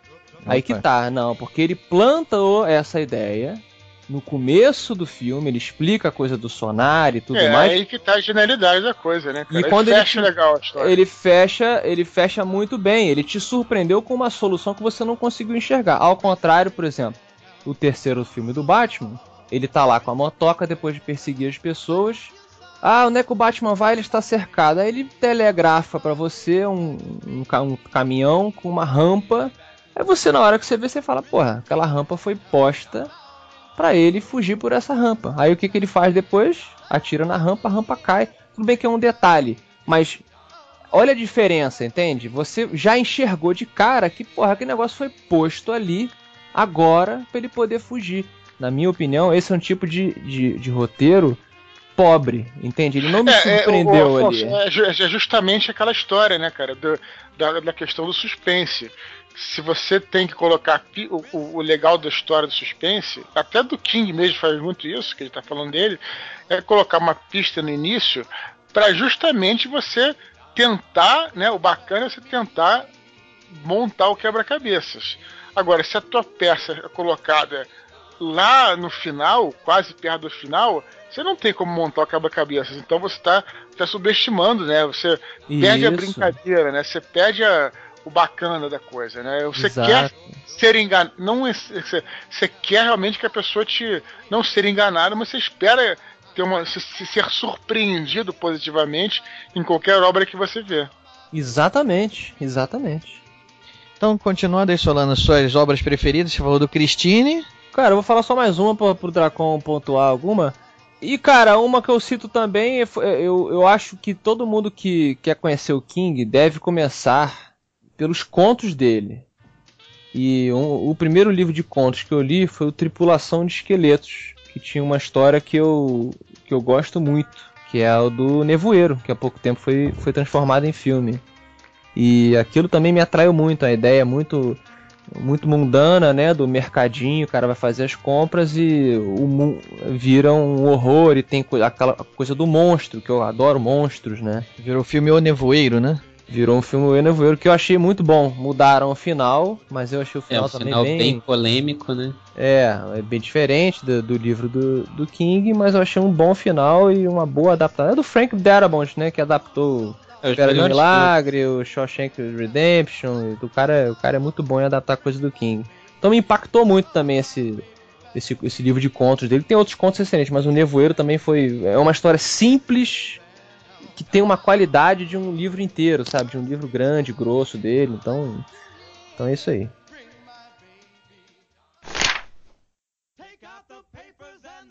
Então, Dracon, antes de você falar, deixa eu terminar, deixa eu falar também que aí você fecha logo com chave de ouro.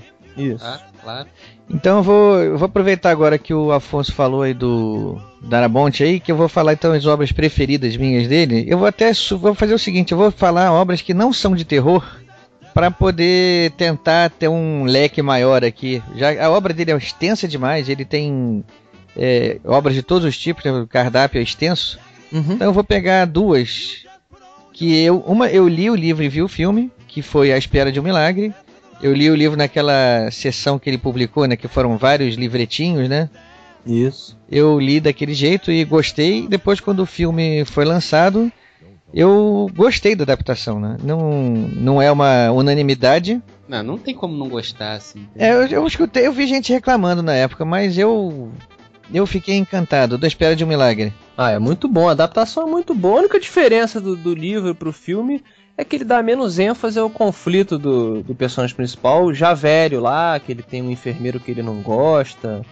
Mas e o, também e tem, ah, e tem mais uma diferença que é bem sutil, que o personagem do Tom Hanks ele vai investigar o que, que realmente aconteceu até é, pois é. descobrir. E na, no filme ele tem aquelas cenas fantásticas, né? Que ele passa pro cara lá as coisas e tal. Foi uma que- solução, né, pro cara solução poder. mais rápida e bem feita também, da forma como foi feita. Pois é, e foi um, é um filme é um filme e um conto né, que não tem nada de terror, mas tem um elemento fantástico ali que pega de surpresa, né? Sim. Eu fui pego de surpresa quando eu tava lendo o filme, eu tava bem curioso para saber se o acusado era culpado. Coffin, isso, boa. Esse, é- se ele era realmente culpado. Uhum. Eu suspeitava que não desde o início, mas não tinha nenhuma base para isso, era só uma, um feeling. E à medida que a história vai sendo desenvolvida e o elemento fantástico entra, putz, aí eu me rendi de vez, tá, tá bom. é, o cara fez o que quis da gente ali, a gente ficou ima- imaginando um milhão de coisas que podia ter acontecido. No final, o cara vem com um elemento fantástico que encaixou bem pra caramba Uhum. deu um aspecto pra, pra obra lá que eu não esperava e que, sim, acho que foi sensacional. E o outro filme, esse eu não li o conto, eu até. Eu, vi- eu vou dar uma de, de mata agora, eu vou dizer que eu vou comprar amanhã o livro, Hum. que é o livro de contos que originou o Rita Hayworth and the Shawshank Redemption, Ah, sim. que foi um conto e que virou um filme que hoje em dia ele é simplesmente o, li- o livro, o filme que tem a maior nota do IMDb, né? Ah, é? É, é. Considerado. Sonho de O Sonho de Liberdade. Liberdade é um filme lá que se entrar no IMDB é o que tem a maior nota de todos. Pô, que fantástico. Merecido. Merecido. Um dos ma- maiores filmes da história do cinema. E eu não sei quantas vezes eu já vi esse filme. E é o tipo de filme que se começar a passar agora e a gente parar pra assistir uma cena, já ferrou. Ferrou. Já perdeu o teu dia Com de trabalho. certeza, é verdade, é verdade. Assiste tudo. Ele tem muitos livros, é engraçado que ele é considerado mestre do terror, mas o King tem, tem alguns livros, eu diria, que são livros assim mais melancólicos, mais lentos, talvez um pouco mais nostálgicos, né, cara, que resgatam esse sentimento aí que você falou do Espero de Milagre e do, e do Sonho de Liberdade. O Conta Comigo também vai muito por essa linha, né? É, Conta Comigo, bem Também. lembrado. Isso é bem, muito bem lembrado, muito que bem vem lembrado. a, que conta a história da amizade, né, entre quatro garotos que Assim. cada um com uma personalidade diferente ali, né, cada um com um, um arquétipo ali diferente e vão partir numa aventura que é percorrer lá 18 quilômetros, se eu não me engano, até encontrarem, até virem o corpo de um garoto que eles descobriram. E nesse trajeto, né, eles vão discutir tantas coisas ali, e vão trazer tanta, tanto sentimento ali, né? E é simples, é assim, mas conta a história de quatro amigos caminhando para ir ver um corpo. Uhum. Eu, eu ia citar mais um que, que eu nem tinha lembrado do Conta Comigo, eu tinha lembrado de um que eu não lembro o nome, eu só vi o filme, que é um filme que é tão com Anthony Hopkins, que é de um garoto também que conhece um velho, que é o Anthony Hopkins, É e o o velho vizinho, começa. É, eu acho que é esse o nome, Não, talvez. não, não é Anthony Hopkins, não, é o. Não, não, é Ian o McKellen. Ian Não, McKellen. Ah, que vocês não, estão. Aqui Antônio tem dois Hopkins, filmes. Vocês estão confundindo. Opa, é então que o Dudu dois. tá falando de um filme e vocês estão falando de outro. Vocês estão falando do filme do nazista, o, o- o Afonso e o, O Ricardo. pupilo, esse é o pupilo. É o- que a gente tá. É isso. E o Dudu tá falando de um que, se eu não me engano, é Lembranças o nome. Eu acho que é isso aí. Hum. É isso aí. Que o cara é um velho que é, é, tem um pequeno elemento sobrenatural, mas que na verdade nem entra na história, porque é a história de um garoto também que Lembranças de um Verão o nome. Isso, tá, tem razão. Eu não tinha essa lembrança. Hum. Isso aí. É, é um, é um garoto, um garoto que, que, tá- que se apaixona por uma menina, mas aí. É- Ah, é o cara falando, né? Que coisas da infância, né? Que a primeira vez que você beijar ela vai ser o seu primeiro beijo, que você nunca vai esquecer. Essas coisas assim, né? Que o velho vai ensinando pra ele. Aí no final o velho, na verdade, ele tá escondido que tá sendo perseguido pela CIA, se eu não me engano, que ele tem poderes paranormais, mas isso é uma coisa menor, na verdade. O Hum. lance, mais uma vez, aquela coisa do Kim que a gente falou, né? O que importa, e talvez eu acho que o Conta Comigo seja muito emblemático nesse sentido por causa disso, porque ele tá dizendo categoricamente no Conta Comigo o que ele faz das obras dele, que o que importa é a trajetória, né? E não o fato de se encontrar um É. corpo ou não, mas Perfeito, a trajetória que você caminha, que você aprende ao longo dela. perfeito. Isso aí é, é justamente esse livro, esse, esse conto, essa história é bem emblemática disso, né? Que o, o final dela é o que menos importa. Chegar lá e ver o corpo, matar a curiosidade da- dos garotos, né? Que nunca tinham visto um cadáver, né? É, tanto quando eles olham, eles tipo, ah, tá bom.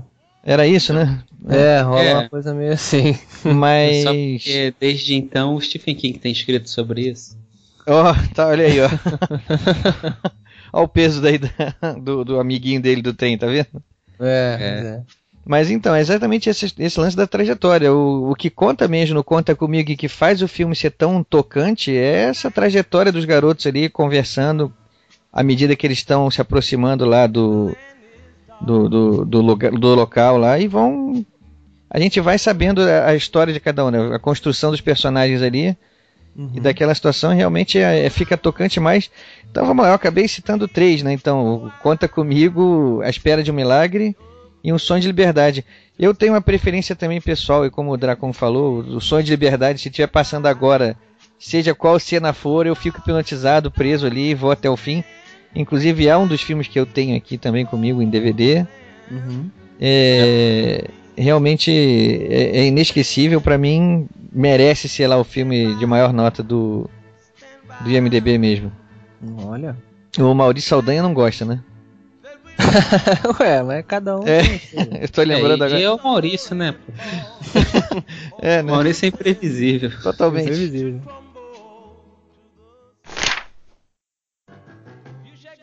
mas então vamos lá Dracon vamos vamos ver então o que eu creio que você pode trazer pra gente aqui que aí você as suas dicas agora pra encerrar com chave de ouro Tá, como já foi citado muita coisa aí, né?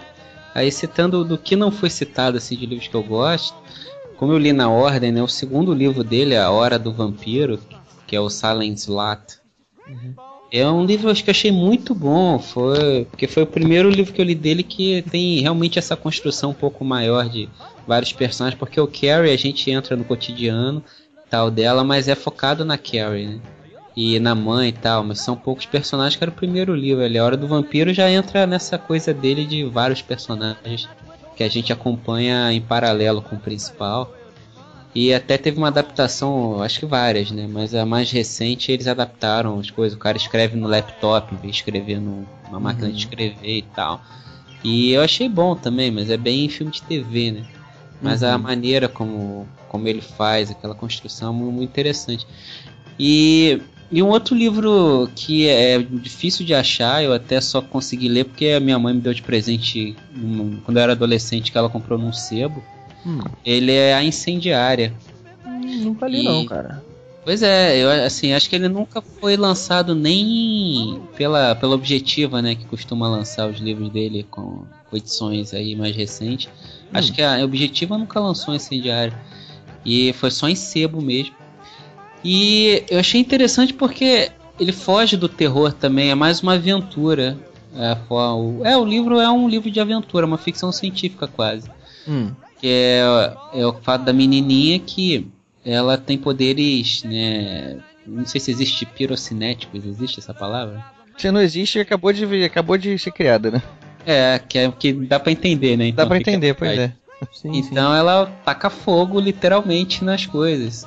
E aí tem um grupo lá de cientistas, uns caras tal, que vão atrás dela e usam, querem que estudá-la, né? Querem usá-la como cobaia tal. E aí o pai dela, se eu não me engano, que fica fugindo com ela pela cidade, os caras atrás dele.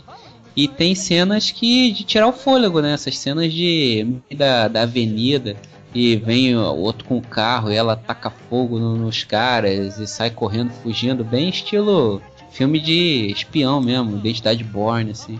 Uhum. E é interessante ver o Stephen King escrevendo sobre isso. né? É uma coisa diferente do que ele faz. Até além disso do, do incendiária, aí, mas é pra, pra não dizer que é né, que todos os livros dele e tal que que eu, né, que nós amamos assim e tal. Só pra dar um exemplo, então, dessa vez de um livro que o único livro dele que eu li e não gostei Uhum. e tá aí talvez entre até no, no que Merece a citação. é, até que eu tava conversando aí, ainda há pouco o Afonso citou do Christine, que eu perguntei "Ah, quantos anos você leu? Pô, então é, era exatamente o que a gente tava passando. E que Hum. aí o Dudu falou, né, que, que é, a gente sendo pai vai ter uma visão, que nem o Ricardo tem, a gente não sendo tem outra. Talvez seja por isso que eu não tenha gostado, que foi o Insônia. E aí que eu sempre falei que esse livro devia se chamar Sonolência, na verdade. E foi o livro mais difícil, demorei muito tempo para terminar de ler, porque sentia vontade de abandonar, mas era o Stephen King, eu não posso abandonar um livro do Stephen King, além disso era uma época que para mim comprar um livro era uma coisa, né, bem, bem difícil. Aham. E aí os Stephen King sempre foram, foram livros caros, né, sei lá, 40 reais, 50 reais, pô. Tem que fazer valer lá, né? Eu também. É, Eu entendo. podia gastar. Eu vou, pô, gastei essa grana num livro e agora não vou ler, vou abandonar, não. Isso. Agora eu vou ler até o fim isso aqui. Entendo perfeitamente isso. E aí eu li o Insônia até o final e tal, mas eu não consegui gostar e eu não conseguia me identificar com os personagens, porque eram personagens que tinham a idade mais ou menos do Stephen King, acredito. Eles eram. Eles tinham uns 60 anos. Quase. Entendi, entendi. Acho que era isso. E são dois senhores, né? É, ali é ele e a, e a esposa, que também é uma senhora. Então é um cara que assim, ele não pode fazer muita coisa, né? Ele não pode fugir, não pode correr, não pode. Ele tá cheio de Uhum. problema hipocondríacos, sente os ossos fracos e tal. Só que como é um negócio da. entra também um pouco no sonhar e tal. E se eu não me engano, eu tava para fazer fios de prata, escrever fios de prata. Olha só isso. Então deve ter sido uns oito anos atrás. Hum. Eu tava pra escrever Olha. fios de prata, então eu queria ver o que ele tinha feito no Insônia pra não fazer igual, né? Aham. Aí, olha só. Pesquisa, coisas- pesquisa, isso é pesquisa. Lembrando agora. E aí eu não consegui me identificar com nada nesse sentido e talvez venha disso, né? Da coisa da experiência. Talvez quando eu, eu ler, se eu voltar a ler esse livro quando eu tiver com 60 anos, aí eu já vou ter outra visão, né, da coisa. É, a mesma coisa que eu lembro de ler livros dele é, que tinham. é, rela- é, falavam sobre relações é, românticas e não tinham o mesmo impacto, né, cara? Uhum. E aí, quando você fica mais velho, você começa a entender a relação da perda, da- de sentir falta de alguém, da proteção e tal. Outra coisa que a gente também hoje entende bem, que naquela época pra gente era uma visão e hoje é outra completamente diferente, é, é exatamente a figura da, da, daquela fã maluca, né, que sequestra o escritor. Aham. E aí, a Misery. Porque, pô, pra gente naquela época era uma coisa. Agora, o Stephen King hoje, a gente sendo escritor, a gente tendo fãs, e às vezes até uns fãs meio stalkers, né? Oh. É, já, a gente tem uma outra visão completamente diferente daquela história. A gente vê assim, é, é uma ficção, mas assim, dá pra imaginar que pode acontecer, sabe? Uhum. Até pegar alguém, pegar e o. É que sequestrar o Eduardo é difícil, né? É, mas. Mas pegar o Dudu lá, meter, né? Botar ele lá, ah, quieto, o Ablon vai ficar com a chameira que vai dessa filha da puta. Pá! Né, tá, vai escrever tudo de novo. E. Né, hoje a gente tem outra visão, então a gente consegue imaginar realmente como é que ele conseguiu escrever aquela história, já sendo famoso, já tendo fãs, né, tendo stalkers, é bem diferenciada assim, a visão. Se eu não me engano, a Kathy Bates ganhou até o Oscar, né? Esse, esse ano. Sim, merecido, né? Ou foi pô? indicada, pelo menos, já não lembro direito. Ganhou, né? É, ela tinha ganhado o Oscar, pô. Porque depois daquele papel, a mulher não deve conseguir nem sair na rua mais. Assim, ninguém. Imagina pra arrumar um namorado e tal. Ninguém consegue separar mais o papel dela. Realmente, eu, eu me lembro a simplicidade da Macena, que, que simplesmente na hora que ela resolve que pra ele não sair de lá, ela tem que fazer alguma coisa. E ela quer que ele reescreva o livro lá, e ele, ela vai lá e quebra o pé dele. Essa cena é, parece uma cena falando assim, ah, uma cena simples que não que não é tão marcante. Nossa, a cena foi tão bem feita, foi tão marcante que até hoje quando você falou Misery, a primeira cena que veio à cabeça foi ela quebrando o pé dele. Sim, sim. É, é o que a gente mais lembra. E entrou na história do cinema, né? É, e o livro é sensacional. Só uma última recomendação, cara, porque é, já que falamos de, de, de filmes, é, o o Stephen King, a carreira dele é pontuada por filmes legais, né, e outros muito, muito ruins. E teve um que sujou muita imagem de um livro muito bom, que foi o Apanhador de Sonhos. Ah, o Apanhador de Sonho, o livro é bom? Eu nunca quis Cara, ler. o Apanhador de porque- Pelo Sonhos- filme, né? É. Exatamente, tá vendo? Cara, é um livro Dois excelente. aqui, são dois aqui. É. ó. O Apanhador de Sonhos, Dreamcatcher, é um livro excelente. Ele faz um. Ele usa um recurso para representar a mente do cara que é sensacional. Sensacional. Fizeram um filme horroroso que não, não tem nada a ver com o livro. Então eu, eu imploro a você, ouvinte, esqueça o filme e compre o Compre o livro. livro, né? Fica, no, fica com o livro.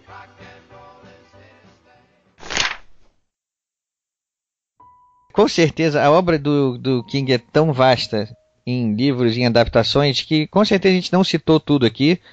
Quem quiser acrescentar coisas que a gente deixou de falar, é só mandar por e-mail, depois a gente lê no ar. E agora, para encerrar, vamos deixar o microfone aqui aberto para quem quiser, Eduardo, Afonso, Rafael, suas considerações finais, o que vocês quiserem falar aí para todo mundo, tá com vocês a bola aí. Eu só queria pegar justamente o embalo aí que o Afonso falou para encerrar e dizer que leiam os livros, galera. Porque embora assim os filmes sejam filmes geralmente é uma mídia que abrange mais gente, a primeira mídia e tal, mas realmente é, a literatura, eu vou até, já que é um podcast literário, realmente a literatura é uma arte que, que, que te envolve também de uma forma, e no caso do terror, no caso você que cria aquele universo entendeu? Claro, o autor ele te coloca ali, mas é, no terror, né, você cria. Então realmente, né, você tem uma noção do que é aquilo e na medida que você passa pro visual, talvez não fique tão legal. ou- Uhum. é, é outra coisa, é outra coisa. Então realmente, assim, os filmes são bacanas para você realmente ter um, um contato, mas é, eu queria encerrar pegando a coisa do, do Afonso e encerrando é é, leiam Stephen King, leiam os livros, que vocês vão ter boas, boas é, percepções aí, e até boas diversões aí por muito tempo. Boas experiências, né? Boas experiências por muito tempo, é com certeza. A próxima aí, Solano, Dracon. Bom, pessoal, então é, espero que todo mundo tenha gostado aqui, né, do nosso dissecando Stephen King. e aí, para quem quiser encontrar, aliás, eu e o Eduardo, nós vamos estar no dia 4 do 11 na feira de Porto Alegre. Lá mais o nosso encontro que a gente sempre tem, né, já com o Leonel Caldela e, e a Carol Munhoz, vamos estar os quatro lá. 19 horas. No dia anterior, dia 3, eu tô em Pelotas. E aí no dia 4 a gente tem em Porto Alegre. Você não vai estar inteiro, não, cara? Você vai estar em Pelotas. Né? A gente quer dar. E dia 9 vou estar na Flup, que é aqui do, do Rio de Janeiro, né? Acho que o Dudu já participou da Flup, né, Dudu? Vou participar aquelas- no que vem. Tá. São aquelas feiras na. A gente palestra nas UPPs aqui do Rio, é um, um projeto bem bacana que a gente tem que apoiar. Apoiar assim. E pro pessoal lá de Pernambuco, dia 16 do 11, eu vou estar na Fliporto. Também só aparecer lá que vai ser todo mundo bem-vindo. Então, isso aí, pessoal. O Dracon já também já com a agenda dele aí lotada. Quem quiser conhecer e ver o, comprar o novo livro Fio de Prata, só tá nessas datas, gente locais, que ainda leva autógrafo. E sobrou pra você, Solano. Faz o fechamento aí, aproveita, chave de ouro tá contigo. Sobrou pra mim. Cara, vocês sabem onde vocês vão estar. Eu não sei onde eu estarei daqui a um mês. Minha vida é incógnita. Mas eu estou sempre no matandorobogigante.com ou então lá dentro do jovemnerd.com barra matando robô gigante, em breve um site só. É, também escrevo lá pro Tech Tudo, tem o link aí embaixo, se possível, botar um jabazinho, que for. Com certeza. É, em breve estarei nas livrarias também com os meus colegas dracões por Em breve quando? no primeiro semestre, ainda a data a definir, de 2013 aí com um espadachim de carvão, alaglar, O carvoeiro, o, o o churrasqueiro, né? churrasqueiro. Eu tava lá, eu tava, Tava lá. lá, sim, porra. E eu vou terminar, rapaz, o meu, eu vou dar o meu adeus aqui é, com um comentário curioso, já que estamos, fizemos uma viagem é, não somente dentro de Stephen King, mas de nós também, né? Dizendo que eu acabei de me lembrar que o meu exemplar de O Apanhador de Sonhos está repleto de recadinhos de uma ex-namorada minha. Então é impossível que eu leia esse livro em breve, assim, porque vai ser muito chato eu ficar lendo. E tem vários, tô folheando aqui, tem vários recados apoio dela. apanhador de pesadelos, né, cara? Porra, meu irmão! Mulher amaldiçoou o livro aqui, maluco.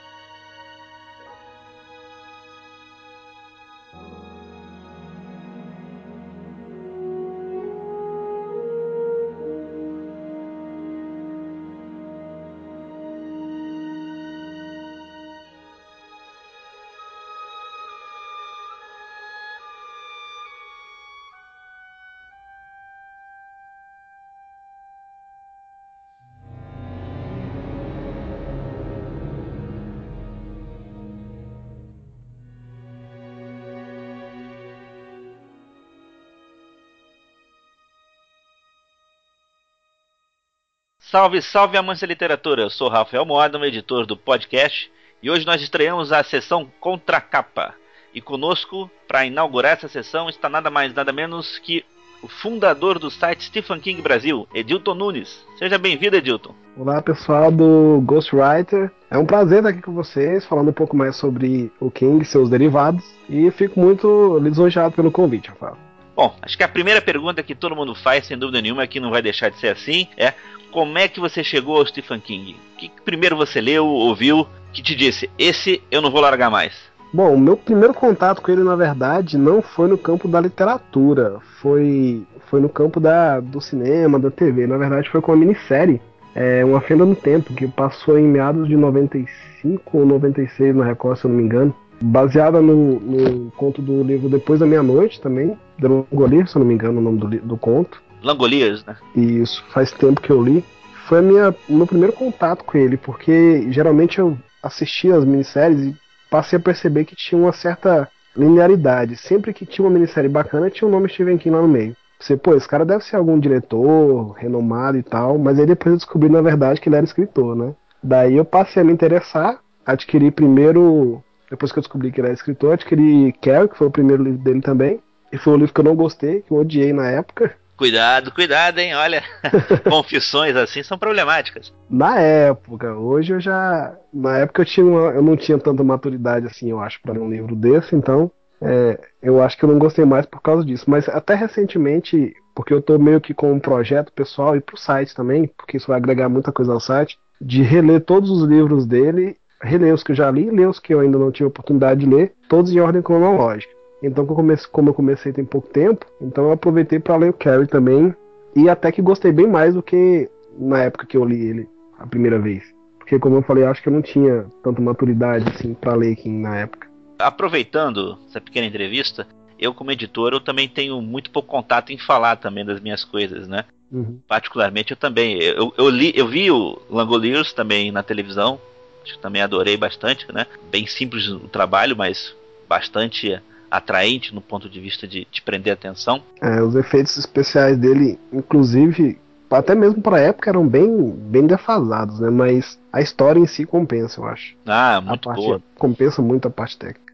Sem contar que aquela. O final do tipo, sempre em aberto do King, sempre me atraiu. Uhum. E, mas, disparado, acho que o Carrie também foi um livro que me chamou muita atenção.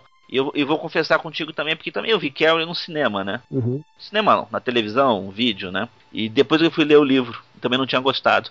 Também tive que demorar um tempinho depois, quando fui reler, para me acostumar. É porque Carrie tem aquela coisa de, de do livro ser escrito como se fosse através daquela documentação toda, como se fosse verdade. Então eu acho que na época aquilo meio que me confundiu um pouco e me deixou meio perdido na história, porque eu não estava muito acostumado com esse tipo de livro que tem essa essa carga de dramaticidade toda e que tem essa coisa de se passar por realista. Então acho que na época não tinha muita maturidade, mas acho que na minha opinião é um, um livro muito bom, sim. Acho que é um ótimo pedido para começar a ler ele, apesar de eu não ter gostado na época. Porque tem até aquela história curiosa, né, de que ele não. Acho que você deve conhecer, acho que todo, todo fã de literatura de terror e suspense que se preze, acho que conhece aquela história da esposa dele que. Pegou no lixo, né? Que, que pegou no lixo, isso. E tem toda essa, essa coisa de ser um livro que tem esse toque de realidade que ele dá pro livro, acho que foi o diferencial da época também. Porque o pessoal, na época tinha muitas, muitos escritores do gênero, mas não tinha esse toque de, de, realismo que as pessoas davam. Ele, com esse texto, ele fez algo muito semelhante ao que o, o Bram Stoker fez com Drácula, na época que ele lançou ele, que foi essa coisa de colocar essa carga de, de verossimilhança maior na história. Então eu achei isso bem interessante. E hoje, o que, que você pode dizer? Qual é a sua obra preferida? Hoje, eu. A minha obra preferida até pouco tempo era a Torre Negra, a série inteira. Tanto que que o, o próprio site, o stevenking.com.br, ele surgiu com base em outro fansite que eu tinha, que era o projeto19.com, que pretendo futuramente até voltar com ele, que falava sobre a Torre Negra. Mas aí até há pouco tempo atrás eu li pela primeira vez, tive a oportunidade de ler o Angústia, o Misery, e sem sombra de dúvida acho que ele acabou me, me cativando e acabou se tornando o melhor livro do, do Stephen King, na minha opinião. Né? Você já começou um pouquinho, mas fala mais pra gente, como é que você chegou até a ideia do, de gerar o site Stephen King Então, eu sempre tive, eu sempre acompanhei desde, desde essa época, 95, 96, que eu passei a acompanhar King, eu sempre tive ele como meu escritor de terror e suspense favorito. Então, sempre acompanhei também o site na época que já existia o stevenking.com.br, só que tinha outra administração, outro layout, era completamente dessa, diferente dessa versão que tem agora. Então, como eu já gostava, eu já acompanhava. E o site, ele, eu não sei se acho que creio que até o, o, administrador do site deveria passar pelos mesmos problemas que eu passo, falta de tempo, que nós passamos, aliás, né? Falta de tempo, faculdade, família e tudo mais, complica um pouco. Gravar podcast duas vezes, né? Normal, acontece. então o site, como ele ficava muito fora do ar e era pouco atualizado, eu ficava sempre com aquela coisa, poxa, alguém podia pegar uma coisa e fazer uma coisa mais, mais fixa, assim, mesmo que, apesar de entender as, as complicações que é, é, administrar um site sozinho, sempre tive essa vontade. Aí eu fiquei, durante um tempo o site saiu fora do ar e eu fiquei de olho no domínio, né? Pensei, não, se ele deixou o site fora do ar, então eu posso me aproveitar para pegar o domínio para tentar fazer alguma coisa, né? Aí acabou que o domínio entrou em processo de liberação e eu consegui registrar aproximadamente um ano, um ano e meio atrás, eu registrei, tanto que quando eu registrei o site, eu não, o domínio, eu não pretendia fazer algo de imediato, tanto que demorou aproximadamente um mês, um mês e meio para poder botar a mão na massa mesmo. Daí eu acabei registrando e pensei, ah, acho que dá para fazer uma coisa bacana. Meti a cara mesmo a, a estudar coisas relacionadas a blogs e tudo mais, porque eu nunca tive nenhuma experiência com blog em si. E chamei algumas pessoas também para colaborar, porque o site era feito é, como a gente até falou da primeira vez que, eu tava, que a gente estava gravando, é um site que é feito é, de fãs para fãs, não é? Então eu não tenho essa coisa de, ah, eu, eu criei o site, eu que mando e tudo mais, não, não. Eu sou, na verdade, eu passo bem longe, tento passar exatamente a imagem oposta a isso, porque o site é um site que ele só cresceu da forma que cresceu por causa da ajuda dos fãs, porque tem muita gente que colabora ali, que já colaborou, que colabora, e muita gente colabora para fazer uma coisa bacana ali. Inclusive alguns conteúdos a gente tem um, agora pouco tempo, pouco tempo não, acho que é aproximadamente 6, 7 meses, eu conheci um colaborador lá da Alemanha que ele tem um material muito vasto do Stephen King, ele é o tipo de fã que participa daquela aquele tipo de rede de troca de material raro, sabe? Hum, Aquela sim, sim. coisa de, de fãs que pegam produtos em primeira mão e tal. Ele colabora bastante pro site também, assim como muitas outras pessoas que colaboraram que ainda colaboram pro, pro site.